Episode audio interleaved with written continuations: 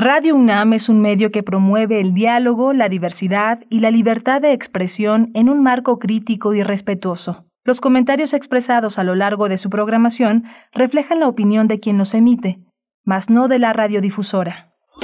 Radio UNAM presenta Primer Movimiento, El Mundo desde la Universidad. Muy buenos días, hoy es jueves 3 de febrero de 2022 y ya son las 7 con 3 minutos. Iniciamos primer movimiento. Bienvenidas, bienvenidos. Y también si nos escuchan en la Radio Universidad en Chihuahua, en el 105.3, el 106.9 y el 105.7. Un abrazo, un saludo hasta allá. Hace frío, está pegando el frío por allá, por el norte del país. Cuídense, protéjanse, abríguense. Estamos iniciando primer movimiento en Radio UNAM en compañía de Frida Saldívar, que se encuentra en la producción ejecutiva aquí en cabina en Ciudad de México. Arturo González esta mañana en los controles técnicos y Miguel Ángel Quemain en la voz, en la conducción. ¿Cómo estás, Miguel Ángel? Buenos días. Hola, querida Berenice, buenos días. Buenos días a todos nuestros amigos, a los amigos que están allá en Chihuahua, en la radio Universidad de Chihuahua, en Ciudad Cuauhtémoc, Ciudad Juárez y la gran ciudad de Chihuahua. Buenos días a todos, de 6 a 7, de 7 a 8. Hoy vamos a tener eh, una muestra, vamos a hablar, vamos a hablar de una muestra fotográfica. Yo en 2020, 2020 en mí, cómo nos atraviesa el tiempo esta idea eh, híbrida del confinamiento en México se ha expresado en una gran muestra que tiene la curaduría de un ensayista, de un crítico, de un, de un hombre que está familiarizado y ha sido un gestor de grandes exposiciones, que es Conrado Tostado. Él es el curador de la muestra. Vamos a hablar también con Cecilia Miranda, que ella coordina la exposición en el centro de la imagen, vamos, en el centro, eh, de el centro de imagen. Así que vamos a tener para arrancar esta mañana esta muestra. Y después les invitaremos a acercarse al FICUNAM. El FICUNAM tendrá lugar, el Festival Internacional de Cine de la UNAM tendrá lugar del 10 al 20 de marzo, pero en este momento todavía, hasta el día de mañana, tienen, por ejemplo, abierta la convocatoria para el voluntariado, para eh, el periodo de voluntariado del FICUNAM. Y bueno, vamos a conversar en general de lo que está ocurriendo ya en la antesala, en los preparativos de este Festival de Cine tan entrañable desde la UNAM con Abril Alzaga y es directora ejecutiva del FICUNAM.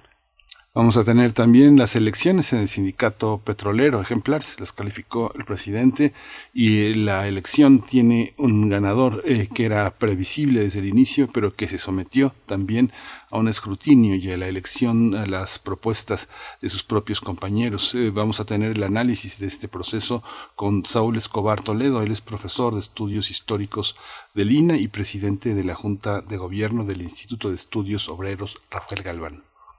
En nuestra nota internacional vamos a Perú, la presidencia de Pedro Castillo y el cambio de su gabinete, una vez más, un tercer cambio en el gabinete del presidente Pedro Castillo en el Perú, pues no está nada fácil, nada sencillo, sino todo lo contrario, el panorama político eh, de esta opción de izquierda Pedro Castillo en el Perú. Vamos a tratar el tema con el maestro Rubén Ruiz Guerra, es director del CIALC de la UNAM, profesor de la Facultad de, de Filosofía y Letras, perdón, de esta casa de estudios y es maestro en Historia de América, especialista en pluralidad religiosa, relaciones internacionales e historia de América Latina de los siglos XIX y XX. Vamos a tener la poesía necesaria. Hoy es eh, la propuesta corre por mi cuenta, así que alrededor de las nueve de la mañana, nueve pasaditas, vamos a tener esta, esta sección tan eh, importante en nuestro programa, Un Respiro de la última hora del primer movimiento. No se lo pierdan. Siempre son buenas tus elecciones, Miguel Ángel, pero te he dicho que últimamente, bueno, están relucientes porque has hecho una, pues, una búsqueda muy buena, muy interesante, tanto musical como poética, de música, de, de poesía, perdón, en lenguas originarias de México y pues de verdad que ha resultado muy interesante las, las propuestas que, que nos compartes aquí en la poesía necesaria. Después tendremos los mundos posibles. Hoy es jueves Qué rápido se está yendo esta primera semana de febrero, ya es jueves, tendremos la participación del doctor Alberto Betancourt, doctor en historia, profesor de la Facultad de Filosofía y Letras de la UNAM, y ahí coordina el Observatorio del G20, pues titula su entrega eh, eh, de una manera interesante, No mires hacia arriba, haciendo alusión a esta película que recientemente, bueno, el finales de año del año pasado se lanzaba en Netflix, no mires hacia arriba, em, y, bueno, él cierra eh, em, con, con la mirada puesta sobre la crisis de los misiles nucleares por Ucrania. Es la manera en la que titula el doctor Betancourt su entrega de esta mañana. No se lo pierdan eh, a la tercera hora. Vamos a tener también la presencia de Alicia Vargas Ayala. Ella es directora del CIDES, IAP, Centro Interdisciplinario para el Desarrollo Social, y es integrante del Consejo Directivo de la RADIM. Ahí están nuestros contenidos. Ustedes pueden enviar sus comentarios. Nos hacen muy, muy felices, de verdad, cuando envían sus comentarios, cuando participan, siempre, claro, en el marco pues de un diálogo respetuoso eh, y por qué no decirlo también hasta hasta amoroso porque tenemos aquí una comunidad donde también eh, esos sentimientos pues forman parte del hilo que nos une a través de la radio. Así es que envíen sus comentarios arroba p en Twitter primer movimiento UNAM en Facebook y nos vamos con nuestra información sobre COVID 19 a nivel nacional internacional y también información de la UNAM COVID-19. Ante la pandemia, sigamos informados. Radio UNAM. La Secretaría de Salud informó que en las últimas 24 horas se registraron 573 nuevos decesos, por lo que el número de fallecimientos de la enfermedad de la COVID-19 aumentó a 307.493 lamentables fallecimientos. De acuerdo con el informe técnico ofrecido ayer por las autoridades sanitarias, en ese mismo periodo se registraron 42.181 nuevos contagios, por lo que los casos confirmados acumulados aumentaron a 5.027.870, mientras que las dosis de las diferentes vacunas aplicadas contra COVID-19 suman 166.768.826 los casos activos estimados a nivel nacional por la Secretaría de Salud son 219.881. La Organización Panamericana de la Salud indicó ayer que los contagios y muertes por COVID-19 en América siguen aumentando, pero el incremento de las infecciones parece estar desaceleradas en los lugares afectados primero por la variante Omicron. De acuerdo con la OPS, el 63% de las personas en América Latina y el Caribe ahora están completamente vacunadas contra el coronavirus y la región tiene una de las coberturas de vacunación más altas del mundo. En la UNAM, eh, la Secretaría de Relaciones Exteriores, el Gobierno de Hidalgo y la Agencia Especial Espacial Mexicana pusieron en marcha el proyecto Colmena. Se trata de la primera misión de México en la Luna. La misión que alunizará en el próximo junio está conformada por cinco pequeños robots que serán colocados en la superficie lunar. Ellos ya están instalados en la nave Peregrine de la empresa estadounidense Astrobotic y lista para recorrer los 384.400 kilómetros que separan a la Tierra de nuestro satélite natural.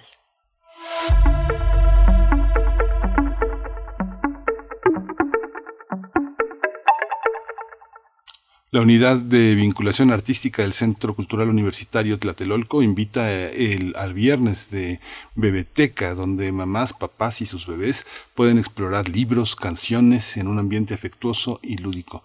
Los libros que abrazan, que tiene el objetivo de orientar a los padres de familia sobre lecturas para bebés o la forma de cómo hacerlo.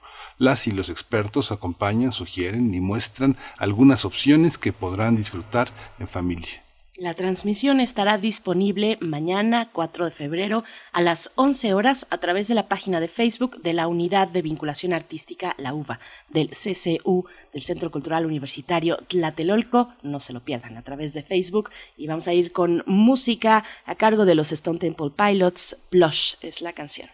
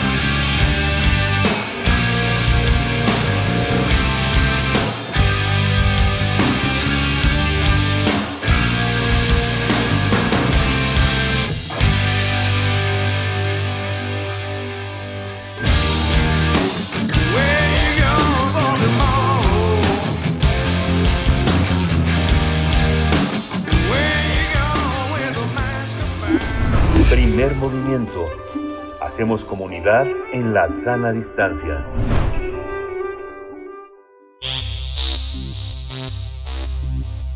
De festivales, ferias y más. Recomendaciones culturales. La pandemia por COVID-19 cambió la vida y los planes de millones de personas en el mundo. Esta situación se plasma en la muestra fotográfica Yo en 2020, 2020 en mí, que capta, que muestra las sensaciones y experiencias de la sociedad ante la aparición del virus. La exposición se divide en cuatro ejes. Uno de ellos son los autorretratos, en medio de, eh, de multitudes o individuos. Otro exhibe la necesidad de contacto o afecto. El tercer eje refleja la paradoja de la extinción o ganancia de algo, y por último la ausencia y deseo de un paraíso individual que en contraparte fue recuperado por la fauna en nuestro entorno. En esta convocatoria participaron 617 personas, aunque fueron seleccionadas 149 fotografías, las cuales invitan a generar empatía, reflexión y el reconocimiento colectivos. La exposición Yo en 2020-2020 en mí podrá disfrutarse de manera híbrida y bajo medidas de protección sanitaria. También de forma presencial se va a exponer el fotomuro, un espacio al aire libre en el centro de la imagen en la Ciudad de México, y de forma virtual en el portal eh, llamado 17 Instituto de Estudios Críticos. Y vamos a conversar esta mañana sobre el relato visual del confinamiento. Nos acompañan dos invitados. Por mi parte, presento a Conrado Tostado, curador de esta muestra Yo en 2020, 2020 en mí. Conrado Tostado, un placer estar esta mañana. Bienvenido y buenos días. Berenice, muy buenos días. Miguel Ángel, muy buenos días también. Es un honor estar con, ustedes y compartir las reflexiones a las que dio y ha dado lugar la la exposición Yo en 2020, 2020 en mí.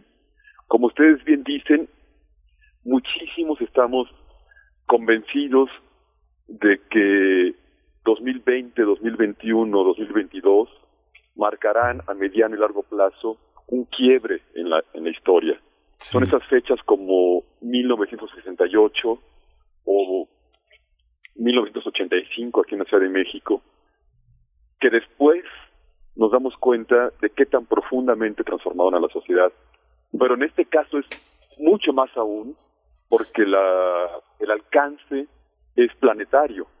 Realmente no hay un ser humano que haya sido ahorrado por los efectos de esta pandemia, pero no solamente eh, en la especie humana, sino también en todas las especies que habitamos este planeta. Mm. Conrado. Perdón que te interrumpa. Déjame presentar a Cecilia Miranda. Te saluda Miguel Ángel ¿Cómo, cómo, cómo estás, Conrado? Muchas gracias por estar. Pero quería presentar también a Cecilia. qué maravilla que esté aquí Cecilia. Claro. Sí, ella coordina la exposición en el centro de la imagen y le dejo la, la voz a mi compañera Berenice para que lance las primeras cuestiones. Cecilia Miranda, buenos días. Hola, buenos días. Buenos días, Berenice, Miguel, Conrado. Qué gusto, qué gusto estar aquí. Muchas gracias, Cecilia, por, por invitarme. Gracias a, ambos. Pues iniciamos, nos estabas, nos estabas dando este contexto, Conrado Tostado, eh, una, una visión sobre lo que ha significado este encierro y, ya iremos abordando a lo largo de, de, nuestros planteamientos, pero continúa por favor, Conrado. Muchas gracias. Bueno, pues, ¿quién mejor que Cecilia, que está aquí para, porque ella coordinó el proyecto? Pero, digamos, la idea general eh, fue eh, llamar a una reflexión lo más amplia posible, lo, eh, lo más colaborativa posible, para entender qué tan profundamente había llegado la grieta. Entonces, eh, bueno, pues Cecilia y un equipo de personas eh, convocaron desde eh, mediados de 2020, es decir, a unas semanas de, de inicio de la pandemia, eh, a que el, público en general enviara una imagen que reflejara estas, eh, esos pensamientos, lo que estaba viviendo, a lo que estaba, a las reflexiones a las que estaba dando lugar la experiencia. ¿No, no, no es así, Cecilia? Cuéntanos, cuéntanos, Cecilia, un poco eso, que cuáles son las necesidades que, que animaron a, a, a, trazar esta ruta que se encuentra ahora en Yo en 2020, 2020 en mi cuéntanos, por favor. Pues como ya lo mencionaron ustedes al, al, al inicio y también un poco Conrado, pues eh, como cualquier otra persona en el mundo, no había forma de escapar a esta a esta condición que nos encaró no solamente con una eh, con una problemática de orden social y cultural, sino también en una dimensión personal e íntima. Y digamos que esa esa vivencia intensa que experimentó cada una de las personas, nosotras, nosotros, eh, fue la que motivó a que el 17 Instituto de Estudios Críticos, en colaboración con la Secretaría de Cultura a través del Centro de la Imagen, impulsara una convocatoria pública que, como bien decía eh, Conrado, abrió el 28 de septiembre del 2020 y cerró el 15 de diciembre de ese año, eh, con la intención de convocar a toda aquella persona que se sintiera interpelada a representar su experiencia, la experiencia de, la pandemia, del encierro, a través del autorretrato. Entonces, todas las imágenes que, recibimos, que como, señalaban fueron 617, un número bastante amplio para una convocatoria de, de este tipo, fue una colección muy vasta y compleja, diversa, de autorretratos.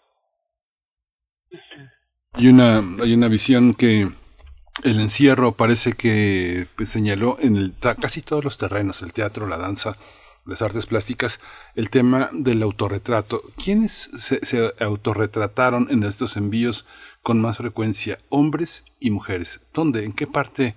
¿En qué parte de la casa decidieron encerrarse y autorretratarse? Empezamos contigo, Conrado. Gra gracias, Miguel Ángel. Eh, mira, en términos generales, creo que hay un, equilibrio. No, no, no advertí una que hubiera más mujeres o hombres. Y sí, en cambio, hay una enorme coincidencia de, de ideas y de dónde se pone la atención.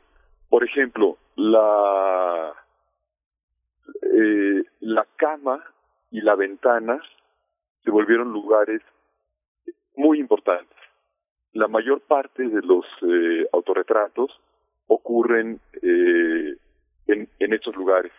Y hay un, un, un que, que, adquirieron un sentido más allá de lo físico, un sentido psíquico, digamos las ventanas se volvieron la única superficie de, de contacto con el mundo, es decir, la relación social se, se redujo a una ventana.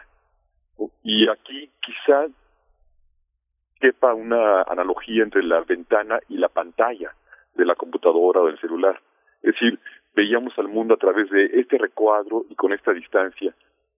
Y esto exacerbó al máximo, y es algo que todos vivimos y todos notamos a nuestro alrededor, este eh, intenso, profundo, transformador deseo de contacto, de un contacto eh, físico que no tiene una connotación sexual, sino una connotación de, cercanía, de solidaridad, de amabilidad, de amistad. Amistad, la palabra amistad viene de, amor, de, ser amado, un deseo de, de sentirse amado y este deseo recorre pues, prácticamente todas las imágenes que, que llegaron. Y bueno, nos hace pensar esto, que esa expresión tan, tan eh, aguda, tan, tan, tan marcada de este deseo de ser amado, de ser tocado, eh, nace justamente de lo contrario, de lo que estaba viviendo, como si hubiera un sentimiento de que la persona es indigna de ser amado. Entonces, aquí nos damos cuenta en los autorretratos, por ejemplo, que nadie ve a la cámara, nadie nos ve, nadie, nadie entra en contacto con nosotros, sino que la mirada siempre es borrosa, elusiva, eh, el rostro está vuelto de espaldas, es decir, el, el, el sujeto es un es elusivo, nos elude, no justamente no hace ese contacto y sin embargo sí se ridiculiza a sí mismo, sí se lleva al absurdo, sí se ríe de de sí. Entonces estamos viendo a alguien como un, una degradación de, algo, de algo que se consume, que se evapora, que se disipa y se vuelve absurdo. Entonces, ¿qué es esto que se vuelve absurdo? Es lo, lo que nos preguntamos. Bueno, pues es el yo que tan claramente está puesto desde el título Yo en 2020, 2020 en mí. Toda la muestra habla de lo que ocurrió en la subjetividad, de los cambios profundos en la subjetividad, porque hubo cambios, desde luego, geopolíticos, es decir, las relaciones entre las grandes potencias se reacomodaron o se aceleró su reacomodo, ¿no? Por ejemplo, la relación entre China y Estados Unidos, eh, la, las desigualdades mundiales, todo eso ocurrió, pero también ocurrieron cambios en los sustratos psíquicos de nosotros, ¿no? Y yo creo que esta eh, angustia de separación, esta angustia de no sentirse amado, es algo que este, enraizó muchísimo en todos nosotros y las fotografías lo muestran, lo muestran muy, muy eh, intensamente. Cecilia, hay una, tú que estás tan, tan familiarizada por tu trabajo con el trabajo de grandes fotógrafos latinoamericanos, mexicanos, fotógrafos del mundo, cómo la mayoría de los fotógrafos y sobre todo los que están dedicados a la captura de imágenes de lo inmediato, imágenes de, coyuntura que o se toman o se pierden, cómo, cómo uh, aportan estas imágenes a la mirada de los fotógrafos uh, profesionales, cómo quiénes retratan, qué cantidad, qué aspectos de trabajos profesionales hay. Mandaron los fotógrafos profesionales, los grandes fotógrafos, trabajos a esta muestra. ¿Qué características tienen?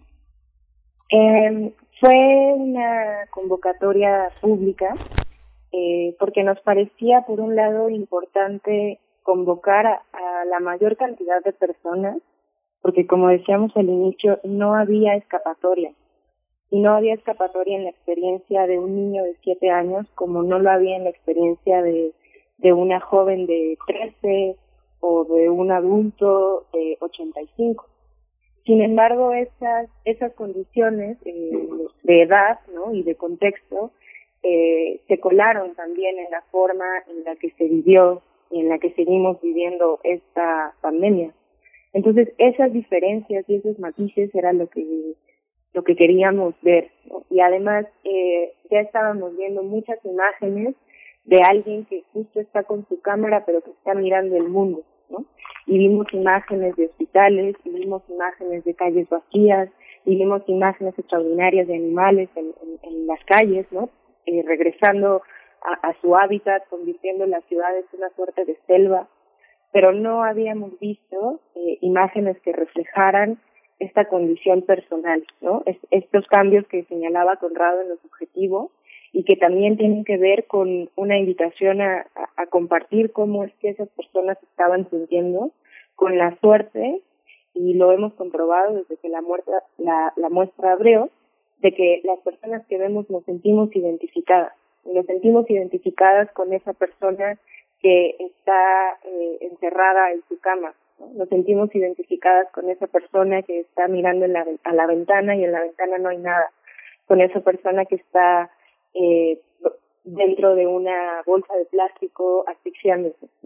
Y entonces eh, los los y las fotógrafas profesionales también participaron de esa convocatoria, pero en una dimensión muy linda, que era eh, este momento en el que les podíamos ver, les podíamos ver a ellas, a ellos, pero también vimos a niñas, tuvimos una participación del público eh, infantil, una eh, participación del público juvenil, que fue, eh, que fue en gran medida también muy refrescante en la forma en la que se estaba representando esta experiencia colectiva y que justo va eh, o señala muy bien esta, este tránsito entre, entre el mundo físico y el mundo virtual, que pues gracias a él pudimos eh, no morir por la falta de contacto, ¿no? Sino, sino tal vez en trasladar esa idea de contacto a otras formas de, estar eh, relacionadas unas con otras. Conrado, y, hay un, hay posibilidad, se asoma el yo colectivo también, porque bueno, algunos vivieron el confinamiento o vivimos el confinamiento en soledad o casi en soledad, pero, pero otros en un franco hacinamiento también, porque el hogar físicamente tal vez no está diseñado, algunos de los o muchos de los hogares en México no estaba diseñado para contenernos 24 horas al mismo tiempo a todos los miembros de una familia. Eh, hay, hay eh, esa mirada también sobre el yo colectivo en, en espacios donde no hay eh, suficiente lugar para, para dar línea a, a, la intimidad, al espacio propio? Tienes toda la razón, Berenice. Es, algo que a mí me sorprendió también, porque la mayor parte de estos eh, imágenes, de estos eh, autorretratos, te diría de los cerca de 150 que fue la selección final, quizá haya habido cuatro o cinco solamente, donde aparece una persona más del, de quien se autorretrata, donde aparecen otros, donde aparece alguien más.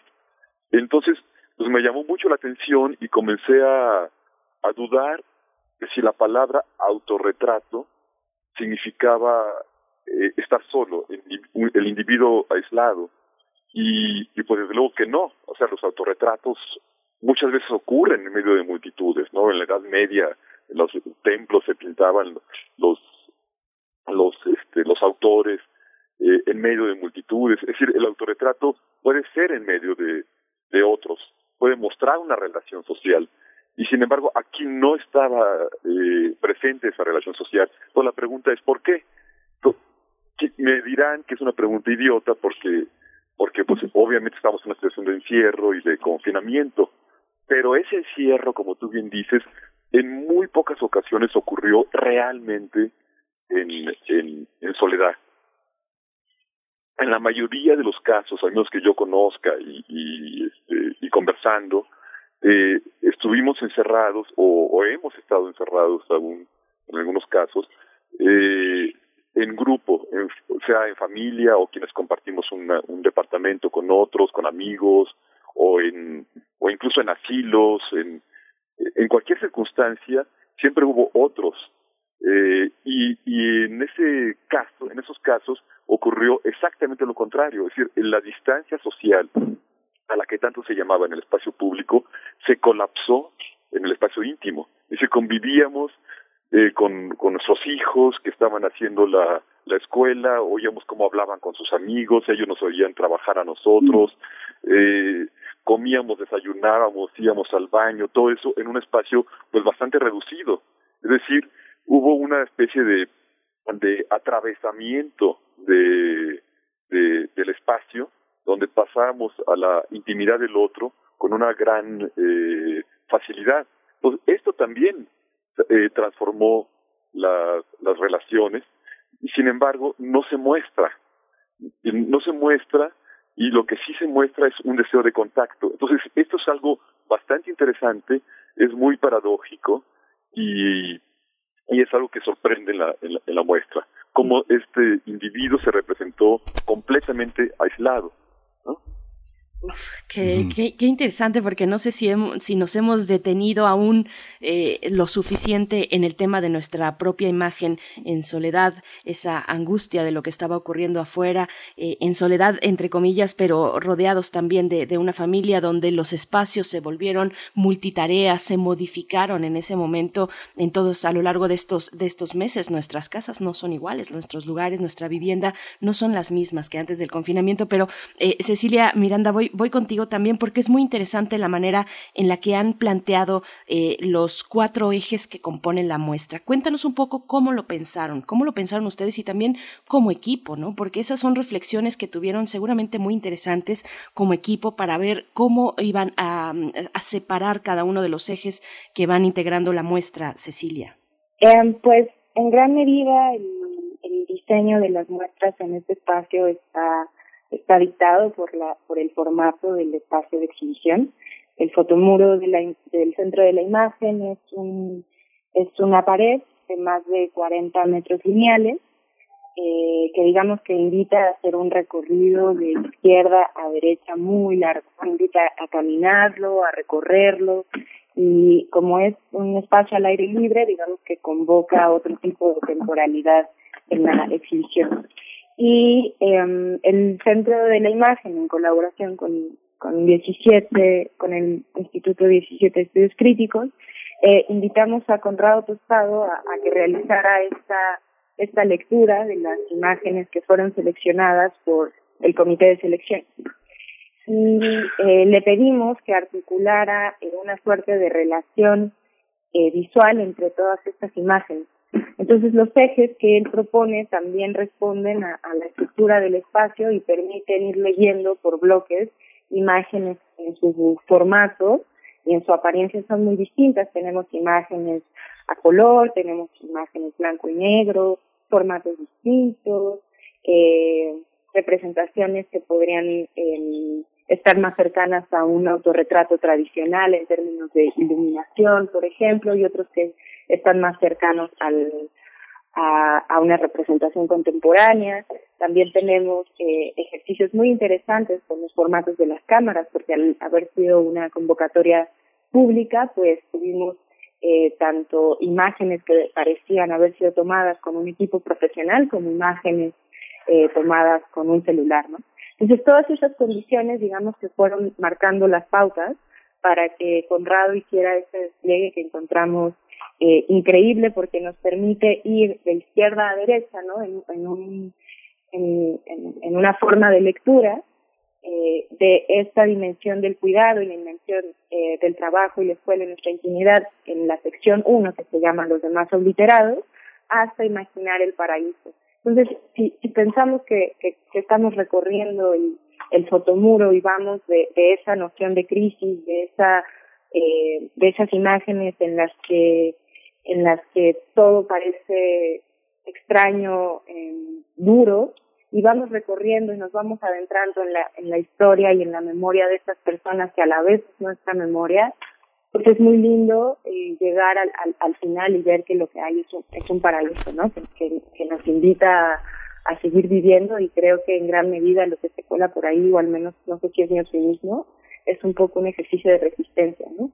De, de resistencia y de hacerle frente a esta condición que, que nos permite también pensar otros mundos, ¿no? También vuelvo contigo, Cecilia, porque eh, finalmente tenemos una gran fotografía de mundos interiores, sobre todo modelos eh, que posan en, en, en escenarios de los grandes fotógrafos. ¿Qué aportan estas fotos de una convocatoria tan abierta? ¿Qué están viendo las personas en el encierro que no están viendo los fotógrafos, los fotógrafos profesionales, los fotógrafos que tienen un nombre, no sé, pienso en, desde Rogelio Cuellar hasta Pedro Valtierra, cómo, qué es que están, qué están viendo nuestros eh, convocados, que la gente que mandó trabajos, ¿Qué mandó que crees que en, en, función de lo que tú has visto, de la experiencia como también curadora en el centro de la imagen, que, que, que enriquecen de la fotografía que normalmente vemos publicada en revistas, en exposiciones, en periódicos? Mm, creo que, digo, no sé si esto vaya a sonar extraño y, creo que esto también estaría eh, interesante escuchar la, opinión de Conrado, pero a mi parecer hay una suerte de no pretensión en las imágenes. Eh, hay, hay, hay mucha ficción, ¿no? Hay, hay autorretratos que claramente se ve que son trabajados en su constitución. Hay otros que parecen más eh, de toma directa, pero creo que al haber sido una convocatoria pública y por los números que, que tuvimos al final, eh, nos dimos cuenta que las eh, que el grueso de la de las personas que, que participaron en, en esta convocatoria estaban buscando un deseo de compartir su experiencia, realmente, ¿no? Y, y con el desarrollo de la muestra, todas las personas siempre estuvieron muy interesadas por saber eh, la lectura de, Conrado, por saber el despliegue de, de las imágenes, pero no solo por su imagen, sino por la fotografía de alguien más. Y creo que ahí es donde volvió a aparecer este deseo de contacto y este deseo de las personas de querer estar cerca de otras personas, aunque fuera a través de imágenes impresas en, en un muro. Entonces creo que por un lado eh, es eso, por otro lado nos permitió ver eh, un estadio extraño del, de la dimensión del autorretrato, que sí parece que alude a, una suerte de solo una persona, pero nos hacía pensar mucho también en las redes sociales y en los selfies, ¿no? Y en cómo eh, ahora se configuran los autorretratos en, en las redes sociales y cómo circulan todo el tiempo, ¿no? Entonces, como ya no hay solo un autorretrato, sino hay 20 autorretratos constantemente de la misma persona. Uh -huh. eh, sí, creo que es no sé, sí. Conrado, ¿qué piensas? Conrado, ¿tú, ¿tú qué piensas? Esta parte, uno pensaría, uno pensaría, Conrado, que el gran público está bastante influido por imágenes que le circundan, mientras que los grandes fotógrafos están influidos por la tradición de las imágenes que pueden ir de la fotografía a la pintura. ¿Qué, qué, qué mundo inunda los ojos de, que, de los convocados? Es muy, es muy, muy interesante eh, tu, tu, tu, tu punto, tu, tu tu reflexión, tu pregunta, porque se intensificó en esta en este periodo y, y, creo que lo seguimos viviendo un ánimo de colaboración di, digamos de pasar de la soledad a la solidaridad. Y entonces esto se nota en eh, por ejemplo en la amplitud de las personas que, enviaron que estaban dispuestas a poner su su su imagen en este esfuerzo colectivo, pero no fue el único. Apareció también lo, los dos coronalibros de una convocatoria que hizo Francisco Mata desde la Universidad Metropolitana. Fue una convocatoria muy semejante de que se enviaran imágenes de qué estaba pasando y él recibió cerca de cinco mil imágenes. Y estas imágenes mayoritariamente, aunque hay de todo, pero son de fotógrafos eh, profesionales, conocidos, reconocidos, de todo el mundo, de muchas partes del mundo. Y la gran diferencia entre los eh, Coronalibro y esta exposición en el centro de la imagen es que en el centro de la imagen y 17 Institutos de Estudios Críticos, en esta exposición de la que estamos hablando, la, el género, por decirlo así, de la imagen es la alegoría. Es decir, no es una imagen documental, periodística, que quiera dar cuenta de algo objetivo, eh, como sí ocurre en, los, en, lo, en, el, en el otro caso, eh, sino que es una imagen radicalmente introspectiva. Hay un sentido de radicalidad, eh, de una transparencia en la expresión psíquica, eh, es una búsqueda de algo inconsciente que estaba trabajando eh, a, la, a, la persona que, que mueve todo. Es decir, alegoría sería la palabra exacta. No, pocos quisieron dar cuenta de documentar lo que estaba ocurriendo y sí, más bien de expresar un deseo, una idea. Y aquí permítanme dar un salto para hacer, quizá aclare más, decir, lo que estamos viendo es la puesta en escena de un fantasma. Un fantasma en el sentido psicoanalítico, en el sentido freudiano.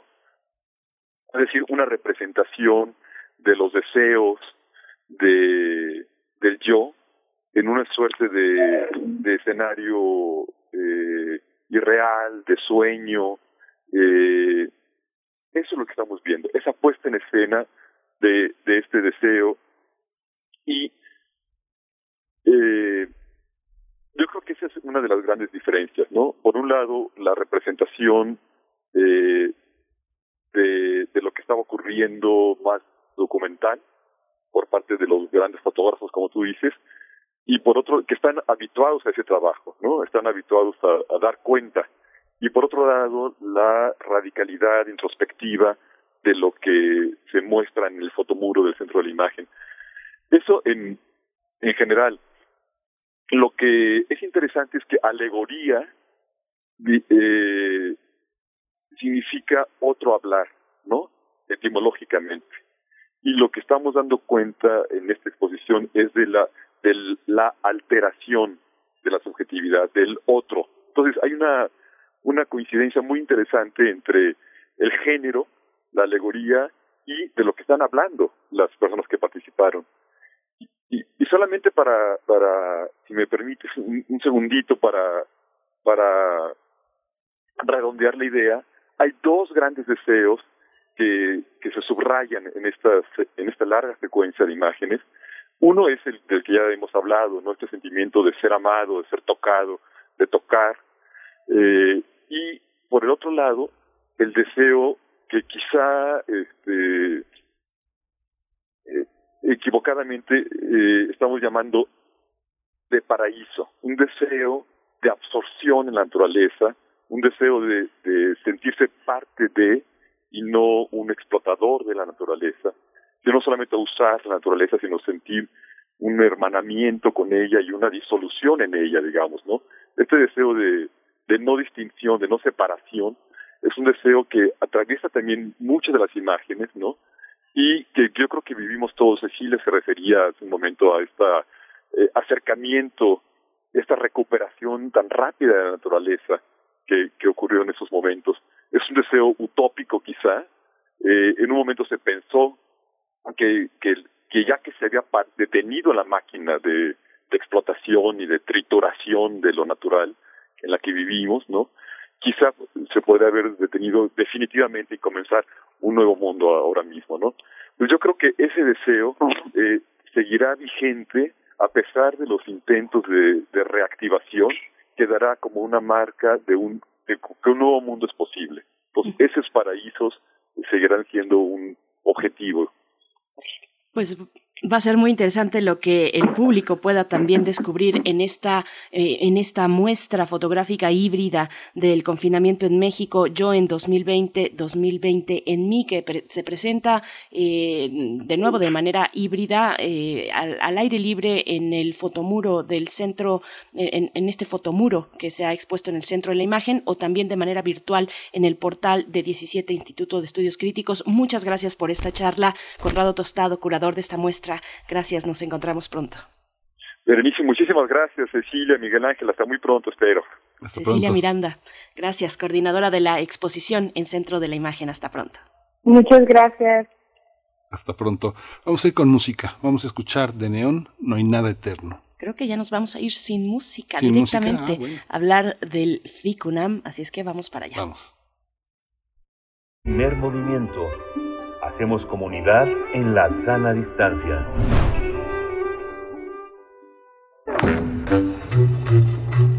Cineclub Herziano.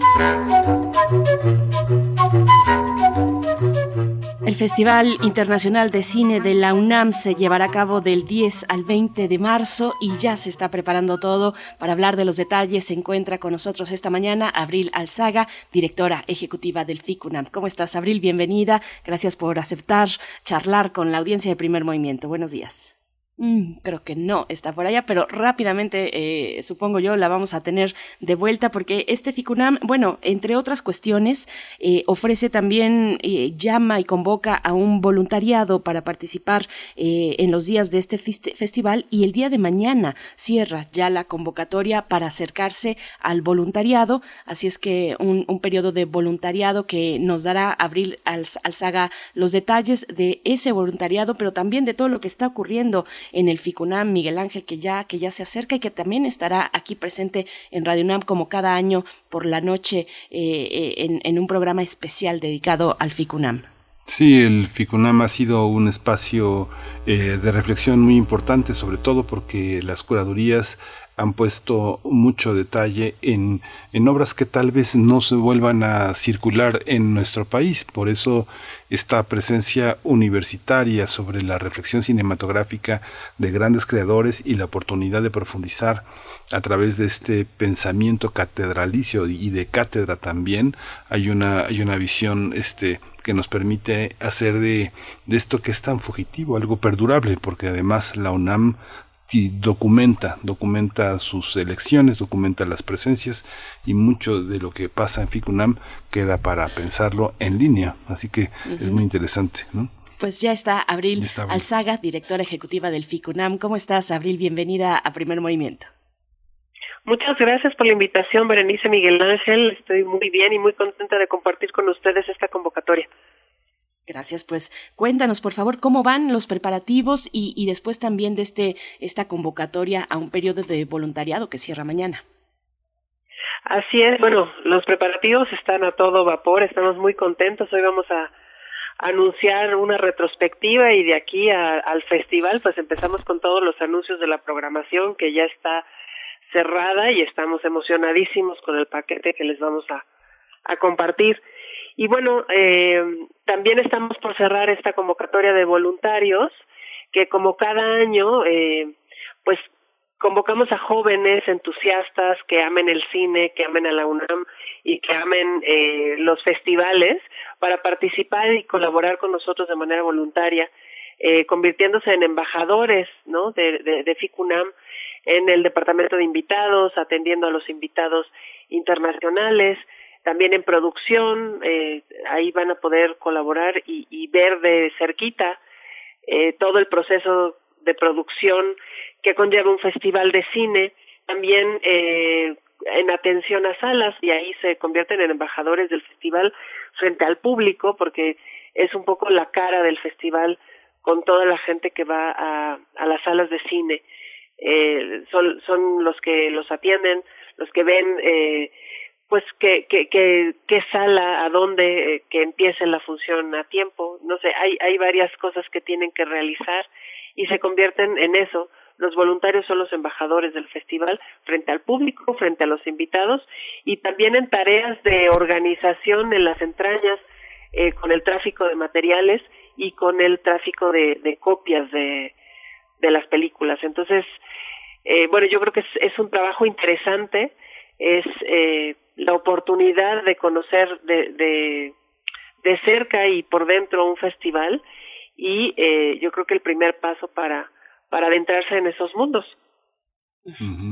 Sí, es muy interesante. Eh, vimos, por ejemplo, en el caso de nuestra universidad, la, el rechazo de gran parte de los alumnos de no hacer el servicio social ni las prácticas profesionales a distancia. Esta es una oportunidad eh, de acercarse a los propios creadores, a las producciones, de trabajar con ustedes, de tener toda esa experiencia de organización. ¿Cómo, cómo lo han vivido, Abril, esta, esta parte que nos ha obligado a estar tan a distancia de los propios estudiantes, que lo que quieren pues es estar ahí, ¿no? Pues sí, ha sido complejo. Yo creo que han sido dos años muy difíciles. Eh, para FICUNAM significó un año, digamos, de organización completamente en línea el año pasado y para los servicios sociales que sí los tuvimos y no tuvimos voluntarios, pues fue como un poco frustrante, ¿no? Porque se, se hizo completamente distinto y la experiencia pues fue muy muy limitada. Eh, este año yo creo que vamos a, a tener los dos mundos. Hemos tenido un periodo eh, de preparación pues a distancia, que no, no, no hemos tenido como la posibilidad de ir a las oficinas, los servicios sociales han tenido que trabajar a distancia, pero bueno, eh, vimos que las vacunas y todo lo que lo que la ciencia y lo que vamos viendo el desarrollo de la pandemia, pues para primavera se prevé que que podamos estar presencialmente y que los servicios sociales y los voluntarios puedan tener una experiencia. Eso sí, justamente por la pandemia, eh, hemos limitado el número de voluntarios. Normalmente contamos con eh, pues como 70 voluntarios o no sé, es una cantidad muy importante, 70, 60 voluntarios y en esta ocasión lo estamos recortando creo que a la mitad vamos a tener como como 20, 25 voluntarios. los lugares van a ser limitados, pero bueno, los que los que estén tendrán la experiencia completa. Abril, pero a ver, déjame ver si entendí bien. ¿Será híbrida entonces esta edición del FICUNAM? ¿Habrá ah, eh, posibilidades de acercarse pues a través eh, de los formatos eh, digitales o de, veo también Capital 21, por ahí tiene una participación? Cuéntanos un poquito. Sí, bueno, esto, esto lo, teníamos como guardado para la conferencia de prensa, pero sí, el festival va a ser de manera híbrida. La, idea es que la idea es que estemos eh, trabajando de manera híbrida.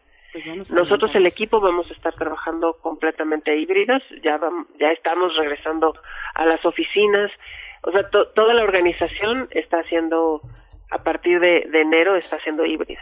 Entonces, eh, y el festival la idea es que sea híbrida.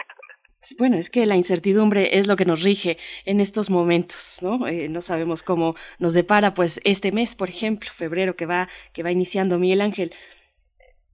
¿Andas por ahí? No, sí, está, sí está, está, bueno, van a organizarlo en la conferencia de prensa, pero tú nos hablabas al inicio, Abril, eh, de, de, la retrospectiva, ¿cómo, cómo están planeando, eh, de, qué, de qué es la retrospectiva? Más bien es la pregunta. ¿Se puede adelantar? Em, me va a regañar mi equipo de comunicación, pero vamos a vamos a tener una retrospectiva eh, multiplataforma de Raúl Ruiz, el cineasta chileno, y la estamos haciendo en sociedad con TV UNAM. Entonces es una retrospectiva que va a estar en salas y que va a estar por TV UNAM y también en la plataforma de de la Filmoteca. Es, es una oportunidad única de, de ver el trabajo eh, pues un trabajo seleccionado, pero yo creo que bastante completo de Raúl Ruiz. Tú guíanos, Abril, en lo que nos puedas compartir aquí. Hay, hay también mucha información en la, en la página. Por ejemplo, eh, la, la sección de Umbrales, una sección dedicada al cine experimental. Cuéntanos un poco de qué va. Eh, sí, es una nueva sección que estamos organizando eh, para de alguna manera conjuntar lo más experimental, lo más vanguardista, eh, el, este cine como más sensorial, menos narrativo, eh, en una en una sola sección. De alguna manera, bueno, FICUNAM siempre ha tenido esta vocación, ¿no? De, de, de, de exponer el cine más experimental, pero de alguna forma se había como diluido eh, en en, el, en la programación o en el mapa y ahorita lo que queremos es poner un foco que la gente pueda identificar muy bien este cine y viene bueno con una programación muy potente es bastante amplia eh, ya la estaremos presentando bien completa pero la idea es esa es, es poner el foco en, en este cine como más más experimental de, de, de más preocupación por el lenguaje por la forma eh, eh eso. Y, también que no esté como que supeditado a, a temáticas específicas eh, o a o a, formatos específicos eh, son mediometrajes, son cortometrajes, eh, tenemos de, de, amplitudes como muy diversas pero todos lo que lo que tienen es una preocupación por por la forma por este por la experimentación del lenguaje. Esa es un poco la idea de esta nueva sección. Pues, y yo creo que va a pues estar muy bien. Vamos a además como en distintos rangos hay hay una sección de umbrales expandidos y bueno, ahí también estaremos presentando cosas, el cine expandido que, que también es una pues es una modalidad que, que se ha explorado poco acá en, en México este como para el gran público y lo que queremos justamente es poner de manifiestas de manifiesto este este rango y estas posibilidades del cine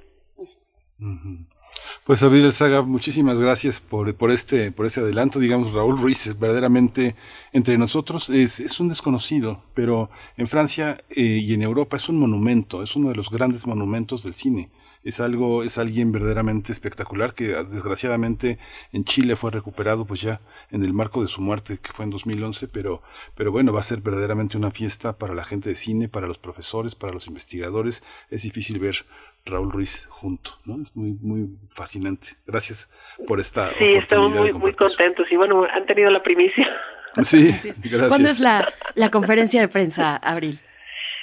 Eh, todavía estamos fijando la, la fecha, tiene que ver con, con varias agendas y todavía no la tenemos definida, pero más o menos 10 días antes de que arranque el festival, que arranca el 10 de marzo. O sea, va a ser a finales de febrero, los primeros días de marzo, la, la conferencia de prensa.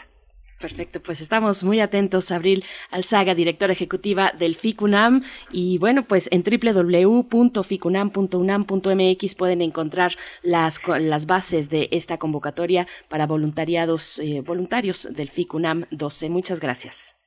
Muchas gracias, hasta luego. Hasta luego. Despedimos a la Radio Universidad de Chihuahua. Nos encontramos mañana de 6 a 7, de 7 a 8 en, estas, en estas frecuencias de primer movimiento. Gracias por compartir su programación conjunta. Volvemos en, en unos minutos. Síguenos en redes sociales. Encuéntranos en Facebook como Primer Movimiento y en Twitter como arroba PMovimiento. Hagamos comunidad.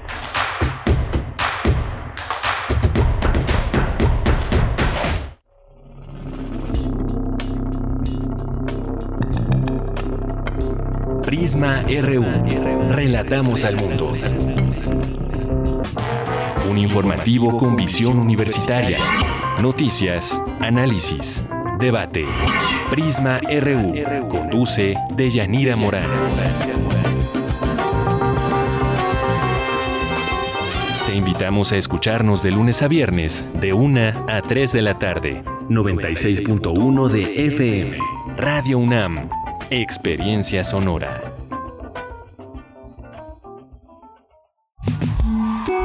Vamos a tomar las ondas con la misma energía con que tomamos las calles. Vamos a desmontar los armarios. Vamos a deconstruir el patriarcado. Y sí, lo vamos a tumbar. Violeta y oro. Todas las voces. Violeta y oro. Todos los domingos a las 11 de la mañana por Radio UNAM. Radio UNAM. Experiencia sonora. Oye, ¿cuál es la clave del internet? ¡Vecino! ¿Cuál es la clave del internet?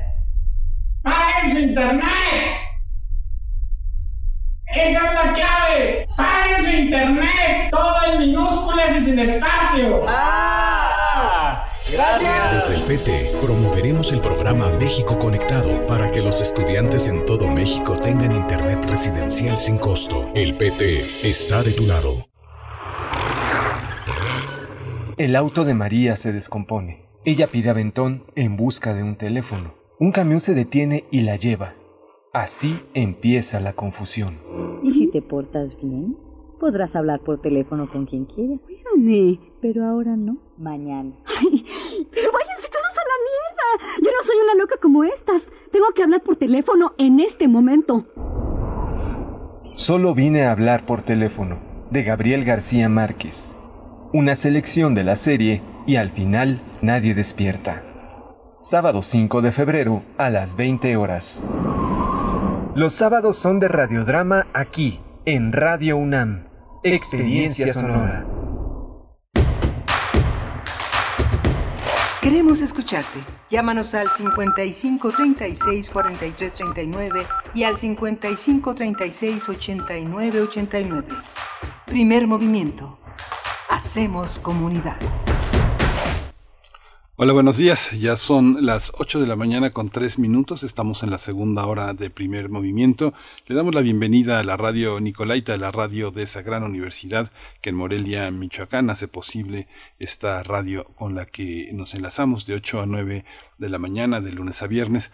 Va a ser muy interesante también esta, esta segunda hora. Está, está, hoy está Socorro Montes, está Arturo González en la cabina, en los controles técnicos, está Frida Saldívar en la producción ejecutiva, Violeta Berber en la asistencia de producción y mi compañera Berenice Camacho del otro lado. Buenos días, Berenice. Buenos días, Miguel Ángel Quemain. Mm, estamos llegando a esta segunda hora donde nos enlazamos con Radio Nicolaita en el 104.3. Saludos a Morelia, saludos a la Universidad Michoacana de San Nicolás de Hidalgo y bueno, con esta hora por delante que eh, viene muy interesante, vamos a estar conversando con el profesor Saúl Escobar Toledo, profesor de estudios históricos del INA, presidente de la Junta de Gobierno del Instituto de Estudios Obreros Rafael Galván AC, para hablar del proceso electoral para en el sindicato petrolero, en el sindicato de trabajadores petroleros de la República Mexicana, pues que ya tiene eh, ganador en esta contienda para dirigir el, sindicato, Ricardo Aldana Prieto, eh, quien es además el actual tesorero y una figura pues eh,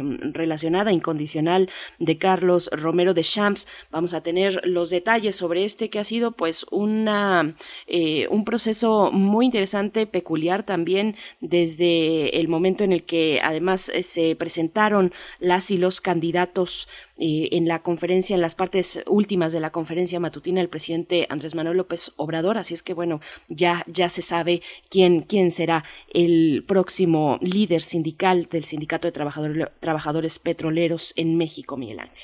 Sí, va a ser muy interesante ese proceso, sobre todo que muestra el, respeto de del gobierno federal hacia ese proceso que es eh, la punta también de un iceberg de la, del movimiento obrero mexicano. Ya no lo dirá Saúl Escobar. También vamos a tener la presencia de Perú en esta nota internacional en la que hablaremos de los cambios en el gabinete con el maestro de Pedro Castillo, con el maestro Rubén Ruiz Guerra que dirige el CIALC en la UNAM y además es profesor de la Facultad de Filosofía y Letras, maestro en Historia de América y es uno de nuestros grandes especialistas en pluralidad religiosa, relaciones internacionales e historia de América Latina en los siglos XIX y XX. Va a ser muy interesante escuchar la visión del el doctor eh, Rubén Ruiz Guerra. Por supuesto, pues eh, les invitamos a seguir participando en nuestras redes sociales, ya se saben las coordenadas y si no, bueno, también síganos, si no nos siguen todavía, pues eh, denos esa posibilidad de, de, contar, de mantenernos en contacto a través de redes sociales, en Twitter, arroba P Movimiento y en Facebook, Primer Movimiento UNAM. Vámonos ya con nuestra nota nacional. Primer Movimiento. Hacemos comunidad con tus postales sonoras envíalas a primermovimientounam.gmail.com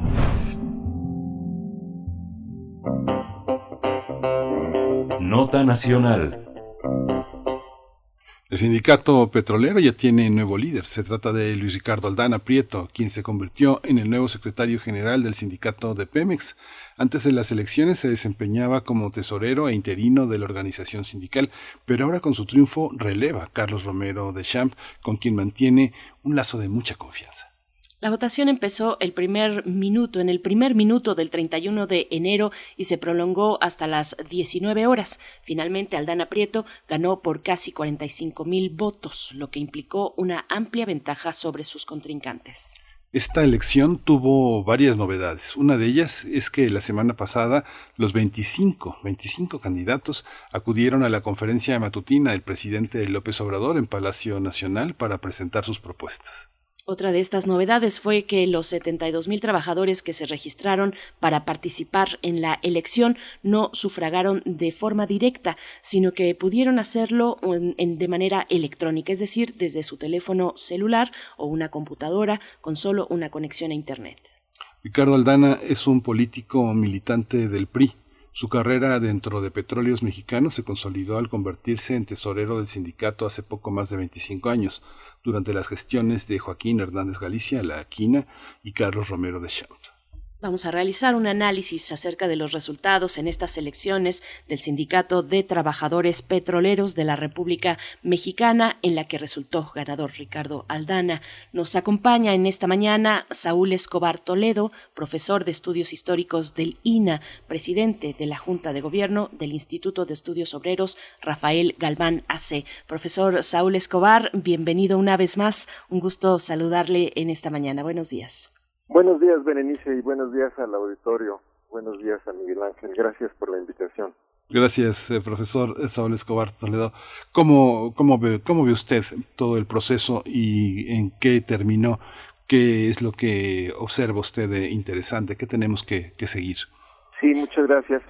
Bueno, antes quisiera dar una noticia que creo que no se conoce, apenas se está difundiendo, y es que en otro caso muy diferente, pero está vinculado a esta problemática, que es la planta General Motors en Silao, Guanajuato.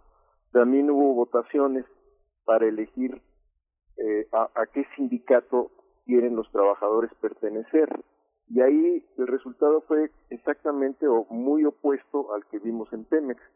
Ahí el sindicato independiente ganó eh, arrasadoramente con más de cuatro mil, más de cuatro mil votos de un total de cinco mil quinientos y el sindicato que tuvo más votos después de este tuvo apenas 900, lo cual quiere decir que fue una victoria también arrasadora de un sindicato independiente claramente desvinculado del aparato corporativo, de los viejos líderes de la CTM, del charrismo, de la corrupción, etcétera. Entonces son dos casos, digamos, polares, el de, el de petróleos ratifica la continuidad del sindicalismo priista, tradicional, corrupto, mafioso, y en el caso de General Motors Silao, pues eh, los trabajadores optan por un sindicalismo nuevo, que no tiene ningún vínculo con el pasado, que es un sindicato nuevo, que es un sindicato formado por los propios trabajadores, sin estar vinculado a ningún partido político y sin este, tener eh, digamos, eh, una tradición de, corrupción. Entonces, ¿cómo entender estos dos casos polares? Pues desde luego porque hay muchas diferencias entre las dos empresas. Eh, General Motors, Silao tiene alrededor de seis mil y tantos trabajadores y Pemex tiene sesenta mil o más de sesenta mil que, que votaron o que tenían derecho al voto. Eh, hay muchas diferencias, pero eh, el chiste es por qué en un caso los trabajadores optan por la novedad, por la renovación y en otro caso por la continuidad.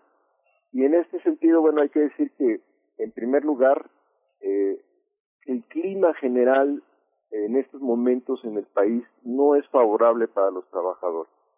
Hay angustia en los hogares porque los empleos son escasos, eh, porque hay inflación, sobre todo en la compra de alimentos, eh, y en otros bienes básicos como la renta de, de las viviendas. Entonces los trabajadores tienen inquietud de, sobre su futuro, inseguridad, creo que ven con incertidumbre eh, la situación actual y eso provoca un voto conservador de, digamos, tratar de mantener lo que se tiene y no arriesgar a nuevas opciones. De tal manera que el caso de Silao, que acabo de mencionar, pues es, a cierto punto excepcional eh, frente a un panorama general en que los trabajadores, donde ha habido legitimación del contrato, ratificación de dirigentes, etcétera, han optado más por la continuidad que por la ruptura y la novedad y, la elección de nuevos dirigentes.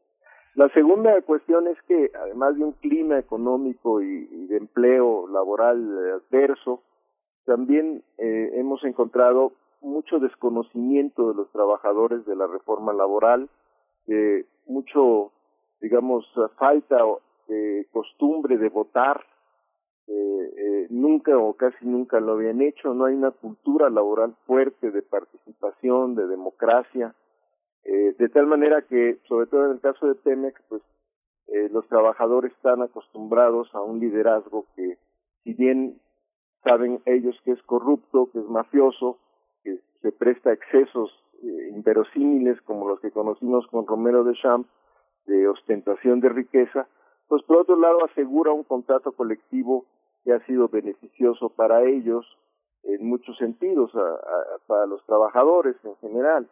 Entonces también ahí esta cultura, esta falta de cultura laboral democrática pues está influyendo para que los trabajadores opten por la continuidad y no por la ruptura. La, tercera cuestión que yo, que yo observo es que la ley tendrá que revisarse porque el organizador de las elecciones, en el caso de Pemex, fue el propio, los propios dirigentes sindicales. No hay un INE, digamos, sindical como para las elecciones, para la renovación de congresos, ayuntamientos, presidencia de la República, etcétera, eh, independiente o ajeno, autónomo, sino aquí el que organiza las elecciones es el sindicato mismo o la dirigencia del sindicato, en este caso, eh, eh, en petróleos. En, en Silao fue otra cosa porque ahí no se estaba eligiendo una dirigencia, sino un nuevo sindicato. Entonces, al, al ser la propia mafia petrolera la que organiza la elección, pues se presta a manipulación del voto. Entonces ahí tendrá que revisarse esta parte de la ley que le otorga al sindicato o a la directiva sindical en funciones la elección o la renovación de los dirigentes, porque se presta pues a, la manipulación. Y finalmente, la diferencia más obvia es que, digamos, en, Petróleos Mexicanos es una empresa estatal y yo creo que el gobierno prefiere una paz social, una situación de tranquilidad dentro de la empresa, que no haya, digamos, eh, rupturas violentas o súbitas o muy profundas en el liderazgo sindical para mantener una cierta paz eh, laboral en la empresa, puesto que un brote de, digamos, de, de, de, de, de rebeldía o de interrupción de las labores o de sabotaje que pudiera manifestar la mafia sindical, pues yo creo que el gobierno lo, vio con cuidado. Mientras que en General Motors hay una presión internacional muy fuerte para la renovación por el Tratado de, de, Libre Comercio, que ahora se llama TEMEC, el Tratado Comercial con Canadá y Estados Unidos, de tal manera que la presión internacional hizo que, aunque la empresa no quería, la General Motors no quería, pues hubo mucha vigilancia del proceso y ahí más bien la presión fue contra la empresa para que aceptara la renovación sindical. Pero también, claro, esto significa que, y es el último punto, en General Motors ha habido un trabajo de, digamos, de base, de concientización de los trabajadores muy fuerte. Eh, el sindicato nuevo no surge de la nada, surge de un trabajo de, de, concientización, de, de convencimiento eh, de organización que se había mantenido, digamos, relativamente eh, oculto o relativamente clandestino por la represión y que ahora surge después de varios años.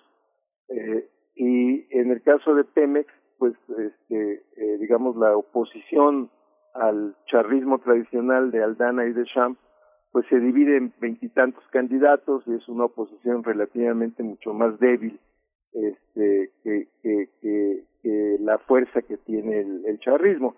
Entonces son un conjunto de factores, pero eh, la comparación la quise hacer para que se entienda pues que eh, no todo son malas noticias en torno al desarrollo de la reforma laboral, sino que hay malas y buenas noticias. La buena noticia es General Motors, que elige un sindicato independiente, el caso de los trabajadores de esta planta automotriz, y la mala noticia es la continuidad del liderazgo de, de Champ y de Aldana en el sindicato petrolero.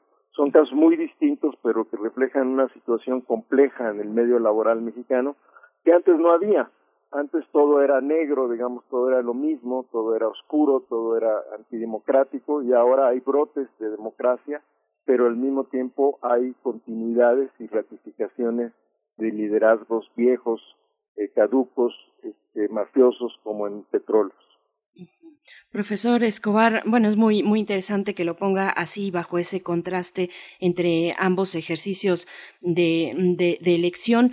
¿Cómo vio eh, en sí la campaña esta novedad de presentarse en la conferencia matutina la, pasarela de los aspirantes para liderar el sindicato de, Pemex? Eh, ¿Tendríamos que ver este tipo de ejercicios o ejercicios similares para procesos con otros sindicatos igualmente importantes y grandes del calado que, tiene Pemex? ¿Cómo, ¿Cómo vio el proceso? Sí, yo creo que está bien que cada, cada candidato exponga su plataforma no necesariamente tiene que ser en la Palacio Nacional y delante del presidente o de las autoridades del trabajo. A mí me gustaría que fuera un ejercicio más independiente, más, eh, digamos, eh, separado de la autoridad, eh, pero con la misma difusión, lo cual también es un poco contradictorio porque si estás en Palacio Nacional, pues tienes la atención de todos los medios, tienes una tribuna envidiable que nadie tiene pero bueno, independientemente de esto, creo que está bien que los candidatos eh, den cuentas de lo que quieren, de quiénes son y de qué proponen. En este caso creo que la, la, la, la pasarela, como se dice, o la, la, la, el desfile de candidatos, pues fue en, en algunos momentos, digamos, muy débil en cuanto a su argumentación este y creo que también mostraba esta debilidad de la oposición frente a el casicazgo tradicional de Romero de Champ y, Aldana lo cual quiere decir que pues eh, la oposición democrática no tiene que esperar que el gobierno haga el trabajo o les abra el camino, sino que ellos tienen que convencer a los trabajadores de que eh, son una mejor opción que el casicazgo mafioso. Hay una, eh, ¿cómo, ¿cómo observó usted las propuestas? Había propuestas muy, muy extrañas, muy exóticas de algunos líderes eh, sindicales, pero nosotros veíamos eh, desde hace ya muchos años un, un, tema con, los, eh, con la derrota de los líderes obreros de resistencia en el sindicato de Pemex. Varios, varios, varios académicos habían señalado eh, esa, esa presencia de una enorme represión, amenazas de muerte, sobre todo en, este, en, en el tema de las plataformas, donde hay una gran especialidad y hay un gran liderazgo. Son prácticamente héroes los que trabajan en, en algunos de los territorios y son muy queridos por sus compañeros de trabajo y se generan liderazgos. Este, no sé, en Veracruz, en Campeche han sido territorios muy importantes. ¿Cómo observó usted la, la oposición? Eh, esta, esta lucha por ser los líderes de, de este sindicato donde pues el poder es el, es, el poder a la vieja usanza, ¿no? plata o plomo. Es así como la consigna que se trabajó desde Joaquín Hernández Galicia y también con Romero de Champs. ¿Qué, ¿Qué tipo de líderes vio, Saúl? Pues vi líderes con, con muy distintas visiones, procedencias, arraigos eh, y sobre todo, eh, digamos, con una idea de, del sindicalismo también muy diferente que ahí también eh, hay un problema de que la oposición democrática pues está no solamente dispersa y dividida, sino también eh, con una plataforma sindical pues todavía muy incompleta o como usted dice a veces muy exótica, muy fuera de lugar, eh, eh que no apunta bien a ubicar en general, hay excepciones, claro. ¿Cuál es el problema central de Pemex, del, sindicato de los trabajadores, para ganarse la simpatía de la mayoría de, de esos trabajadores? Entonces creo que ahí también hay una manifestación de cierta debilidad, de cierta confusión. Eh, y bueno, esto se explica porque Pemex pues, es obviamente una empresa muy compleja. Está el caso de las plataformas marinas, en donde además muchos trabajadores no son sindicalizados o están subcontratados o su situación laboral es sumamente precaria, pero no votan o no están, no participan en, en las eh, en las cuestiones sindicales. Entonces ahí hay un problema muy serio de precariedad, de exclusión, de discriminación de estos trabajadores.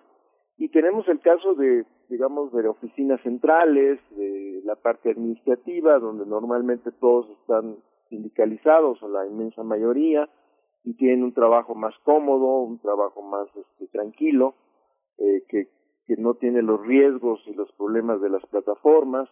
Y tenemos el caso de las refinerías y tenemos el caso de el, digamos, de la administración de los ductos y tenemos, bueno, una situación muy, muy compleja de una industria muy eh, técnicamente muy, muy desarrollada, pero al mismo tiempo con muchas funciones distintas, lo que crea distinto tipo de trabajadores, de intereses, de situaciones laborales, en las que unos están mejor que otros, unos están en la idea de que viven en el mejor de los mundos posibles.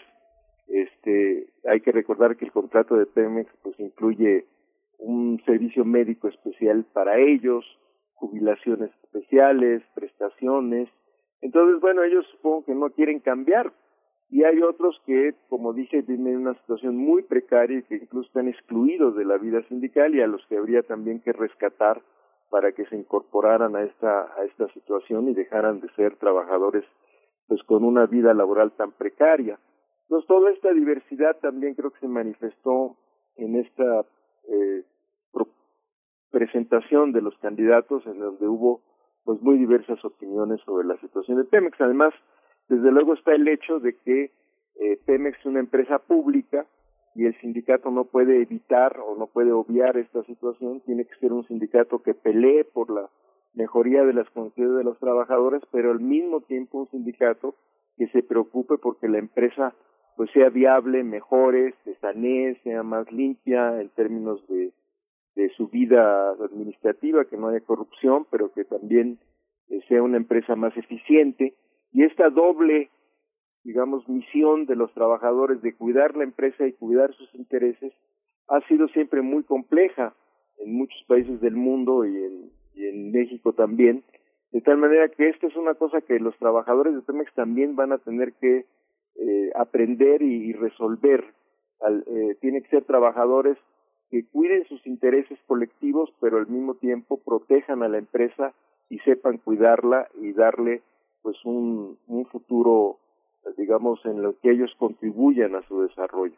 Mientras que en, una empresa privada como General Motors, los trabajadores tienen que cuidar sus intereses y, y, pelear con la empresa en mejores condiciones sin preocuparse, pues, por eh, la viabilidad eh, financiera de la empresa, que esa es responsabilidad de la multinacional y que incluso, pues, ni siquiera reside en México, sino que, como sabemos, pues, es una empresa eh, de capital fundamentalmente estadounidense. Entonces, una situación gerencial o administrativa muy diferente, pero que este, también influye en la vida laboral y en la vida sindical de los trabajadores.